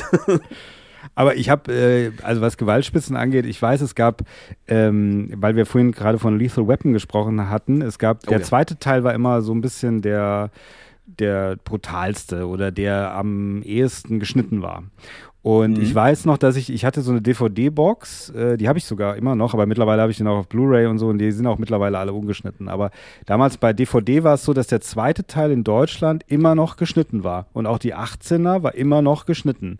Und es gab, auch in England war das so, also auch in Europa war der zweite Teil immer noch geschnitten. Und dann habe ich mir dann extra aus Amerika noch die DVD geholt und habe die dann in meine Box gelegt, weil ich wollte alle Teile ungeschnitten. Es gibt einfach eine Szene, die immer geschnitten war. Und zwar ist das die Szene, als sie versuchen, äh, Riggs umzubringen und ins Wasser schmeißen mit der, äh, mit dieser, ähm, wie heißt das, Mit mit, der Weste. Zwangsjacke. Ja? Zwangsjacke, Dieser- genau. dieser Zwangsjacke und Patsy Kensit ist schon tot und so. Und er kommt dann aus dem Wasser raus und bringt die um, diese Bösen sozusagen. Und den einen haut er nämlich mit dem Kopf ins Fenster, nimmt dann seinen Kopf und haut die ganze Zeit die Tür gegen seinen Kopf. Ja, und ja. diese Szene wurde immer geschnitten. Die wurde in Europa immer geschnitten. Und jedes Mal war dieses, man hörte das oder man, er nahm ihn und dann war auf einmal, und die Musik brach auch ab. Und dann, Mhm. und dann hat er ihn einfach nur losgelassen, der fiel zu Boden und er ging. Und das so. Und so habe ich das irgendwie meine ganze Jugend gesehen, diesen Film, ja, diese Szene. Bis ich es irgendwann mal im, im Original gesehen habe und gedacht habe, und es hat sich so angefühlt wie was Vollkommenes. Ja, es war so, ah, endlich, man konnte ausatmen. Die, der, die Ja. Musik wurde auf einmal nicht mehr unterbrochen und so, sondern es war, ah, wie schön, endlich. Ja, es war das, so ein geht, das geht mir mit so vielen Filmen so äh, aus meiner Jugend. Und eine Szene davon ist halt diese äh, Stahlträger-Szene in Alarmstufe Rot. Ja. Die habe ich halt, da habe ich halt so lange warten müssen. Und da geht es mir ganz genau so. Das hatte ich, wie gesagt, noch mit vielen anderen Filmen. Mit Freitag der 13.4, der wurde auch immer verstümmelt. Und als der das erste Mal uncut war und ja, ja. Oder Also, Hellraiser 4 auch, das ist einfach wunderbar. Also das meine ich, deswegen kann ich es absolut nachvollziehen. An sowas kann ich es nachvollziehen, weil, äh, deswegen habe ich es jetzt auch so ausgiebig erzählt, weil ähm, das ist irgendwie, äh, es ist eine Verstümmelung. Es, ist, es, ist, es wird dem Ganzen nicht gerecht. Ich finde, es ist eine Gemeinheit, eine bodenlose Frechheit letzten Endes ja, gewesen. Aber so war das halt damals. Weil die alle, die Bekloppten haben alle gedacht, äh, dass es der Jugend schadet, wenn man dann sieht, dass Mel Gibson da fünfmal die Tür irgendwie gegen seinen Kopf haut. Aber es ist doch scheißegal letzten Endes. Es gibt viel schlimmere Sachen als das, ja. Ja, natürlich. Ja, es ist Zensur halt, ne? Ja, ja. Da. Ja, ich werde da immer so emotional. Bei Lethal Weapon werde ich einfach emotional. Das ist einfach so. Ist Zu so. Recht. Ja, Zu Recht. zu Recht, zu Recht. So, also. Man darf ähm, diese Kunst von Joel Silver doch nicht verstümmeln, Ja, meine Herren. das ist schlimm. Ganz schlimm. Ich muss mich so aufregen. Ich muss meine Tabletten gleich wieder nehmen. Das ist ganz schlimm. ähm, diese Terroristen bei Alarmstufe Rot, die haben Tomahawks äh, an Bord. Und die Jawohl. wollen die verkau verkaufen, ne? Ja, am Anfang denkt man noch, Tommy Lee Jones ist so ein übergeblie übergebliebener Hippie. Ja. Ähm, und die sagen ja auch so, willkommen zur Revolution und so weiter und spielen so als genau durchgeknallte Revoluzer und sagen, ja, jetzt wollen wir mal hier für Gerechtigkeit sorgen. Aber ähm, surprise, surprise, wie bei Die Hard halt auch. Nachher sind es halt ganz normale äh, Räuber, die äh, wieder diese Tomahawks verschachern wollen an den meistbietenden. ja. Richtig, richtig. Genau. Und dazu kommt ein U-Boot auch an, äh, um die zu äh, an Bord zu nehmen, diese, diese Tomahawks, gell? Richtig. Ja. Deswegen wird auch so viel geschweißt, weil diese Stahlträger ja. verschweißt werden müssen, um diese Tomahawks ins U-Boot zu transportieren. Ja, genau. Genau. Wie sie das nachher bewältigt bekommen haben hätten, hätte ich gerne gesehen. Dazu kommt es ja leider nicht, aber ich hätte es gern gesehen. Aber es wird nicht gezeigt. Nee, Verlag. dazu, genau, es wird nicht gezeigt. Und ich meine jetzt, da muss ich auch noch mal sagen, weil wir haben von den Terroristen oder auch von Tommy Lee Jones ja noch nicht so viel äh, berichtet. Äh, ich habe auch gelesen, eigentlich, und es gibt nämlich eine Szene am Ende, wo Steven Seagal, bevor er gegen Tommy Lee Jones kämpft, sagt er, oh, wir kennen uns doch und so, ja. Ja, wir kennen uns, weil sie sich immer kennen. Also außer bei Stirb langsam, da kennen sie sich nicht, im ersten Teil jedenfalls, aber sonst kennen sie sich immer. Und ähm, das ist aber auch einer Szene geschuldet, die, also habe ich gelesen, die auch nicht mehr im fertigen Film dann drinne war. Nämlich, dass eigentlich, es gab diese Mission in Panama, habe ich gelesen, wo Steven Seagal Ja. mit seinem Team da war. Und alle sind gestorben, bis auf Steven Seagal. Und der Einsatzleiter sozusagen war Tommy Lee Jones, als er noch für die CIA gearbeitet hat. So in etwa. Ah. Naja, also man, man sieht sich immer zweimal im Leben. Ja. Ah, deswegen auch diese Rache. Hm. Deswegen wird er auch so brutal hingerichtet. Oh, jetzt habe ich es verraten. Ja, er wird auch zack, zack. Also ich finde sogar am Anfang macht es Tommy Lee Jones noch ganz gut mit dem Messer. Also so spielt er ganz gut, weil er auch so ein bisschen aussieht wie Steven Seagal in dem Moment. Richtig. Also, Also es gibt so so- einen Zweitkampf zwischen den beiden. Das ist so Ja. ziemlich der Endkampf. Vorher passiert noch ein bisschen was. Äh, genau. Und die, äh, ja, haben beide Messer und stechen, machen einen Messerkampf. Genau. Und diese typischen äh, Steven Seagal-Bewegungen, immer mit diesen rudernden Armen, immer in Bewegung, ja, wie so ein und Boxer er hat das Messer quasi, auch immer eher so, also so, äh, nicht so, er Genau, hat das so nicht so eingeknickt, vorne, ja. so eingeknickt hat er es immer, genau. Ja, genau, immer eingeknickt. Ja, richtig, damit er mehr so aus dem Ellbogen rausschneiden kann. Ja. wie so ein Boxer halt, wenn man, wenn man so will. Ah, ja, ja, Und ja, ja, der. Tommy Lee Jones, der kriegt verdammt viel ab. Er kriegt das äh, in die Lederjacke vorne in die Brust gestochen. Dann kriegt er ans an, an Handgelenk, äh, wird er aufgeschnitten. Im Gesicht kriegt das einmal lang gezogen. Hm. Ähm, genau, also er, ihr merkt schon, fünf, sechs Mal kriegt er einen Schnitt ab. Und Ja. dann gibt es eine Szene, da kommen die beiden so einen Meter auseinander und Tommy Lee Jones hat nichts Besseres zu tun, als zu sagen, die Handbewegung zu machen und komm her. so Ja, nach ja. dem Ja, ja. weiter, stich mich weiter ab. So, das, Ja. das fand ich ein bisschen lächerlich, indem man der Alter, du bist hemmungslos über, unterlegen. aber komm her, genau. Mhm. Ja, das haben Ja, die aber also gemacht macht- früher. Das war so. Denn, denn ist ja auch kurzer Prozess. Also, Genau, er kriegt das Messer in den Kopf. das- Ja. na, na, na, na, ja, ja, es gibt ja noch Handgemenge. Und dann drückt ihn Steven Seagal so, mit dem ja. Daumen das eine Auge aus. Ja. Ein. Und dann- er drückt es ihm ein. Er drückt Hirn. ein. Ja. Ja, ja, ja, Ja. ich glaube, ja, vielleicht hängt es auch noch die Wange runter. Ich bin mir nicht sicher. Wir müssen noch mal reingucken. Und, und, und vor Schmerz schreit Tommy Lee Jones auf und dann das Resultat ist, alles klar, er haut ihn frontal das Messer oben in die Schädeldecke. Ja. Fluck. Und schiebt ihn dann noch in so einen Fernseher rein, in so einen Monitor von so einem, ja, die sind ja im, im Schiff, äh, Ja, so Kommandantenraum, Bild- ja, sag ich genau. jetzt mal. Mhm. Und da ballert er ihn noch mal rein, drückt ihm noch einen Spruch hinterher, den habe ich jetzt vergessen. Ähm, aber das ist unglaublich brutal, skrupellos und toll. Also ich fand das wirklich toll, weil, ja, Toll, wie ja, gesagt, toll. ich, ich genieße das ja toll. dass man sich, das würde man sich heute nicht unbedingt noch trauen. Wie du schon sagst. Olympus Meinst du, das würde man sich nicht trauen? Ja, Messer im aber Kopf, vorher Auge ausdrücken und so, das ist nicht mehr angesagt. Glaube ich nicht, weiß ich nicht. Es gibt trotzdem zum Schluss gibt es noch einen Abschuss einer Nuklearrakete. Das so viel muss man sagen. Sie äh, steuert Richtung Ho äh, Honolulu, gell? Hawaii. Honolulu. Honolulu. Ho Honolulu. Honolulu. Honolulu. Und ähm, äh, und das ist auch schon nachdem Tommy Lee Jones tot ist. Also und nur äh, Steven Seagal kann sie aufhalten. Ja.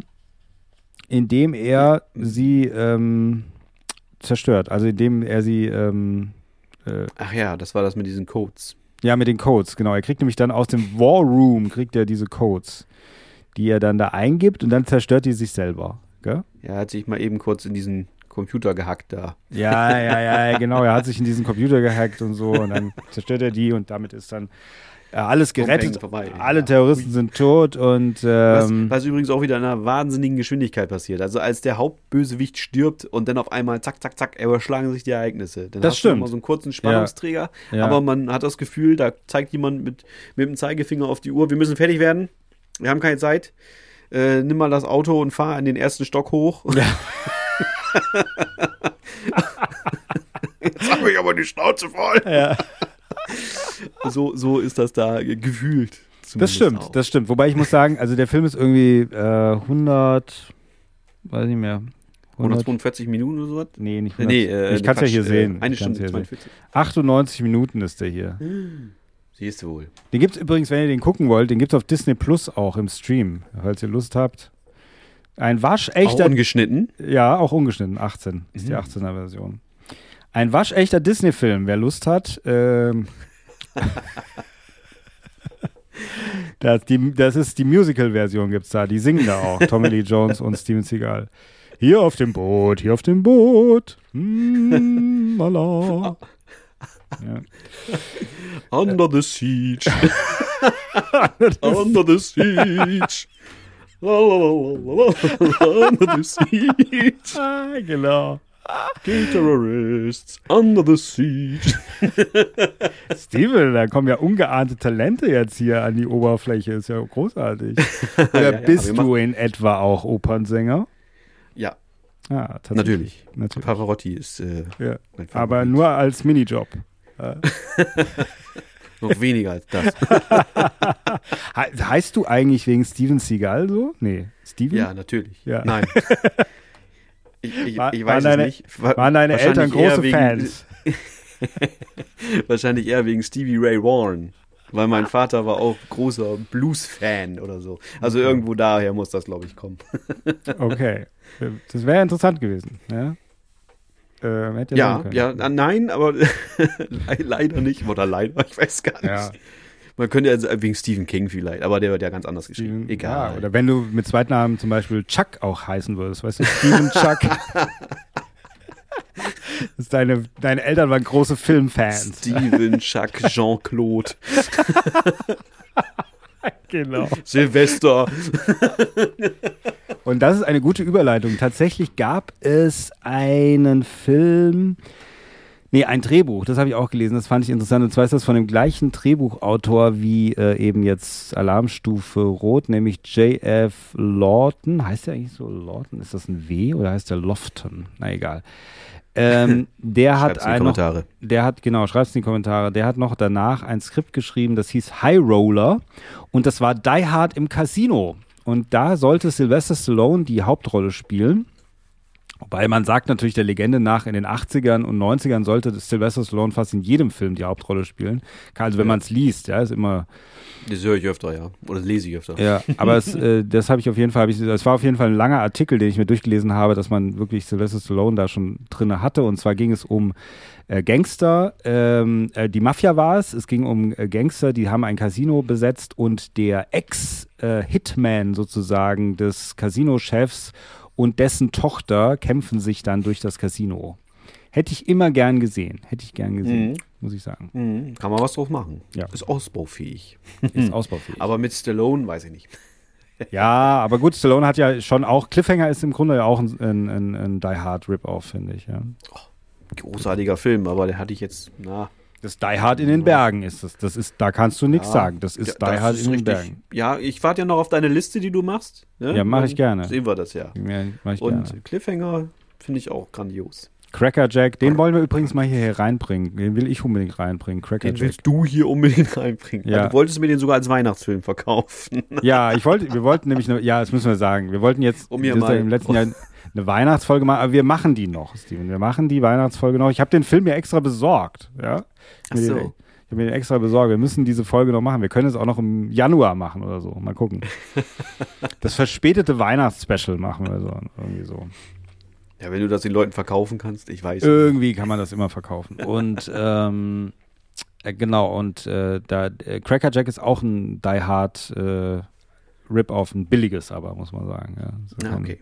Also schon eher, finde ich. Ähm, ja, also, am, äh, du hast absolut recht. Man muss auch wirklich sagen, jetzt nochmal so, beziehungsweise wir gehen einfach jetzt in unser Fazit und dann sind wir durch. Fazit. Ja, ich habe ja schon, ich habe ja schon äh, mehr als deutlich geteasert, dass ich den äh, wunderbar finde. Wirklich schöner Film. Ähm, was will er uns sagen? Dasselbe wie jeder stirbt langsam Film. Machst du alle platt. Ja, Äh, mach- ja, also äh, ich finde, die äh, muss ich noch mal sagen, diese ganze, ähm, ja, diese ganze auf dem auf dem Schiff, diese diese ganze Drehort und, und das drumherum, das sagt mir so zu, das ist richtig schön eingefangen. Ich finde auch das Tempo vom Film richtig gut. Der lässt sich am Anfang Zeit, um nachher auch dieses diese richtig anzuziehen, wie ich schon sagte, beim Ende. Wir haben keine Zeit, wir müssen fertig werden. Da geht's dann alle zack auf zack, also Schlag auf Schlag, wollte ich sagen. Ähm, und also die, die, das, die Geschwindigkeit finde ich einfach gut, das Tempo der, des Films.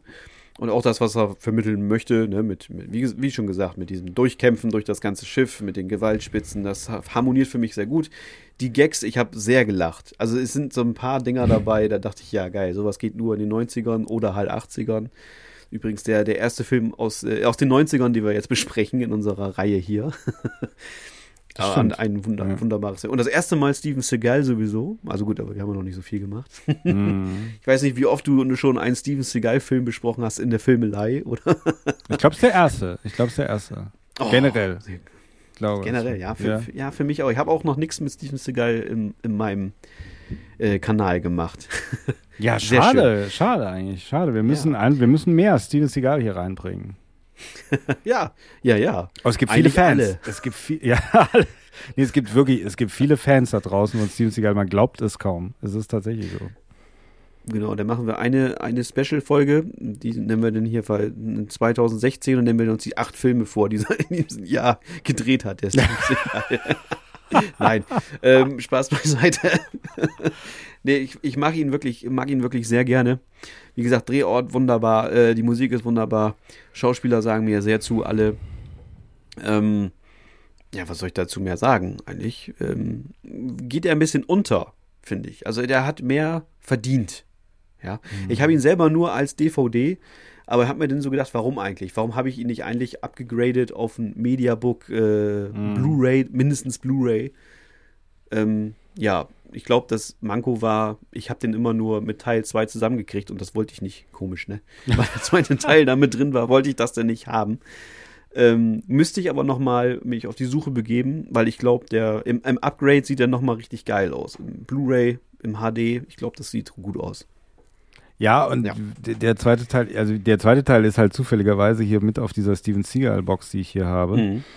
Ähm, aber ich hätte ihn mir wahrscheinlich sonst irgendwann im Laufe der Zeit dann doch mal geholt, weil er ja andere Qualitäten hat und ich ihn mir nochmal angucken will. Und jetzt vor allem, weil wir ihn irgendwann eines Tages vielleicht sogar noch in diesem Jahr, also in diesem Jahr 2024, noch hier mit reinbringen werden in äh, unsere Sendung, in unseren Podcast. Vielleicht, vielleicht. Oder irgendwann die, die abenteuerlichsten Sequels äh, der Welt oder sowas, irgendein Special. Oder wir machen ja Filmelei was, weißt du, irgendwelche Ja, ja. so äh, äh, äh, Gülle, Gülle-Sequels oder sowas. mal überlegen. Ja. Ich muss aber sagen, eben, also ich finde als Fazit äh, wirklich auch, auch, das ist natürlich ähm, einfach auch aus meiner Jugend so geprägt, natürlich auch ein bisschen, aber ich würde sagen, wenn ich ein gutes äh, Stirb langsam Rip-Off mir neben, also aussuchen müsste, ich, natürlich würde ich sagen immer Cliffhanger, weil ich den gerne mag, aber jetzt, wenn es wirklich um wirklich wie halt ein Szenario, also ein Platz ist, an dem es spielt eben. Und dann ist eigentlich Alarmstufe Rot die logische Konsequenz. Also es ist eigentlich neben Stirb, es ist der, der beste Nicht-Stirb langsam Film mit Stirb langsam Szenario, finde ich, oder? Ja, So, finde ja, ich. das kann man so sagen. Und Kann selbst Bruce Willis hätte es nicht besser machen können eigentlich. Ja, ich finde, ich finde das absolut. Ich finde, und ich finde auch jetzt, wenn man ihn heute sieht, ist er einfach an vielen Stellen durch die gute Inszenierung immer noch gut anzugucken. Also es ist nicht so, dass man so Ja. denkt, oh, der ist ja, boah, der kommt halt aus einer anderen Zeit, sondern er ist in, ich finde, in manchen Action-Sequenzen ist er sogar besser als manche Netflix-Produktionen heutzutage oder viel besser, ja, sogar, was die Inszenierung angeht und so. Also gerade die Inszenierung der Action-Sequenzen äh, ist schon, schon nicht schlecht gemacht, muss man echt sagen. Schon gut gemacht, ja, super gemacht. Also deswegen, ich weiß nicht, ob er so, so untergeht, weil du das sagtest. Äh, das, das müsste man mal echt, das fände ich mal echt interessant herauszufinden, weil ich dachte auch erst am Anfang, als wir gesagt haben, Alarmstufe Rot, da habe ich gedacht, ja, aber das ist ja eigentlich so ein Film, den kennt ja eh jeder. Es ist so ein kommerzieller. aber das ist wahrscheinlich, weil ich so irgendwie so geprägt bin davon, weißt du? Ja, es mag auch sein. Vielleicht verkenne ich das ja nur und sehe das gar nicht, dass der so viel Anklang findet. Mhm. Aber ich sehe den selten in irgendwelchen Reviews und so. Ja, das also, kann sein, ja, das kann sein. Das kann sein. Aber es ist halt, weil ich das immer noch so im Kopf habe, dass das damals so ein großer Film war und so ein großer Hit war auch, ja. Aber gut, das ist natürlich immer dieses, dieses traurige Erwachen. Ich habe ja auch lange gedacht, dass Terminator 2 immer noch der berühmteste Film der Welt ist. Das habe ich ganz lange noch gedacht. ja, das hast vor du schon mal gesagt. Ja. vielen Jahren, bis ich gemerkt habe, dass es nicht so ist. Dass es für viele Leute nur ein Film einer von vielen ist. Und für mich war es immer der Film. Ja. So. Ja, ich hab, hab, aber auch schon mal gesagt, vielleicht liegt es an den Nachfolgern. Dadurch werden die Originale halt auch geschmälert. Ne? Das kann sein, ja. Das kann sein. Ja. ja. Naja, gut, dann würde ich sagen, wir kommen zu einem Ende. Jawohl. Steven. Gut, dass wir heute haben wir nur 45 Minuten gesprochen. Von daher. Ja. Ja, ja, maximal. Und noch zwei Stunden drangehängt halt, aber Liebes Publikum. ja. Liebe Zuhörer, Erzählt uns trotzdem. doch mal. Hör, hört ihr uns eigentlich bis zum Ende zu? Oder also erzählt hört- uns doch mal was. Schreibt hört, uns doch ja, mal was. Ja. Oder hört ihr uns Bewe- erst bewertet am diesen Ende? Podcast. Ja, so, bewertet Entschuldigung. diesen Podcast. Nee, alles bitte du erst. Ich will dich nicht dauernd Ja, unterbrechen. be be du und mich unterbrechen. Genau, bewertet diesen Podcast überall, wo ihr könnt. Auf Spotify geht das auf jeden Fall. Das kann ich bestätigen. Ähm, ich glaube, wir haben die Kommentarfunktion bei Spotify noch nicht gefunden, aber wir arbeiten dran. Versprochen. Und ansonsten müsst ihr uns E-Mails schreiben oder ja, mir privat. Ihr habt ja alle meine private Handynummer. ähm, und sonst äh, schreibt den Chris auch gerne an über die Filmelei, über unsere Instagram-Kanäle.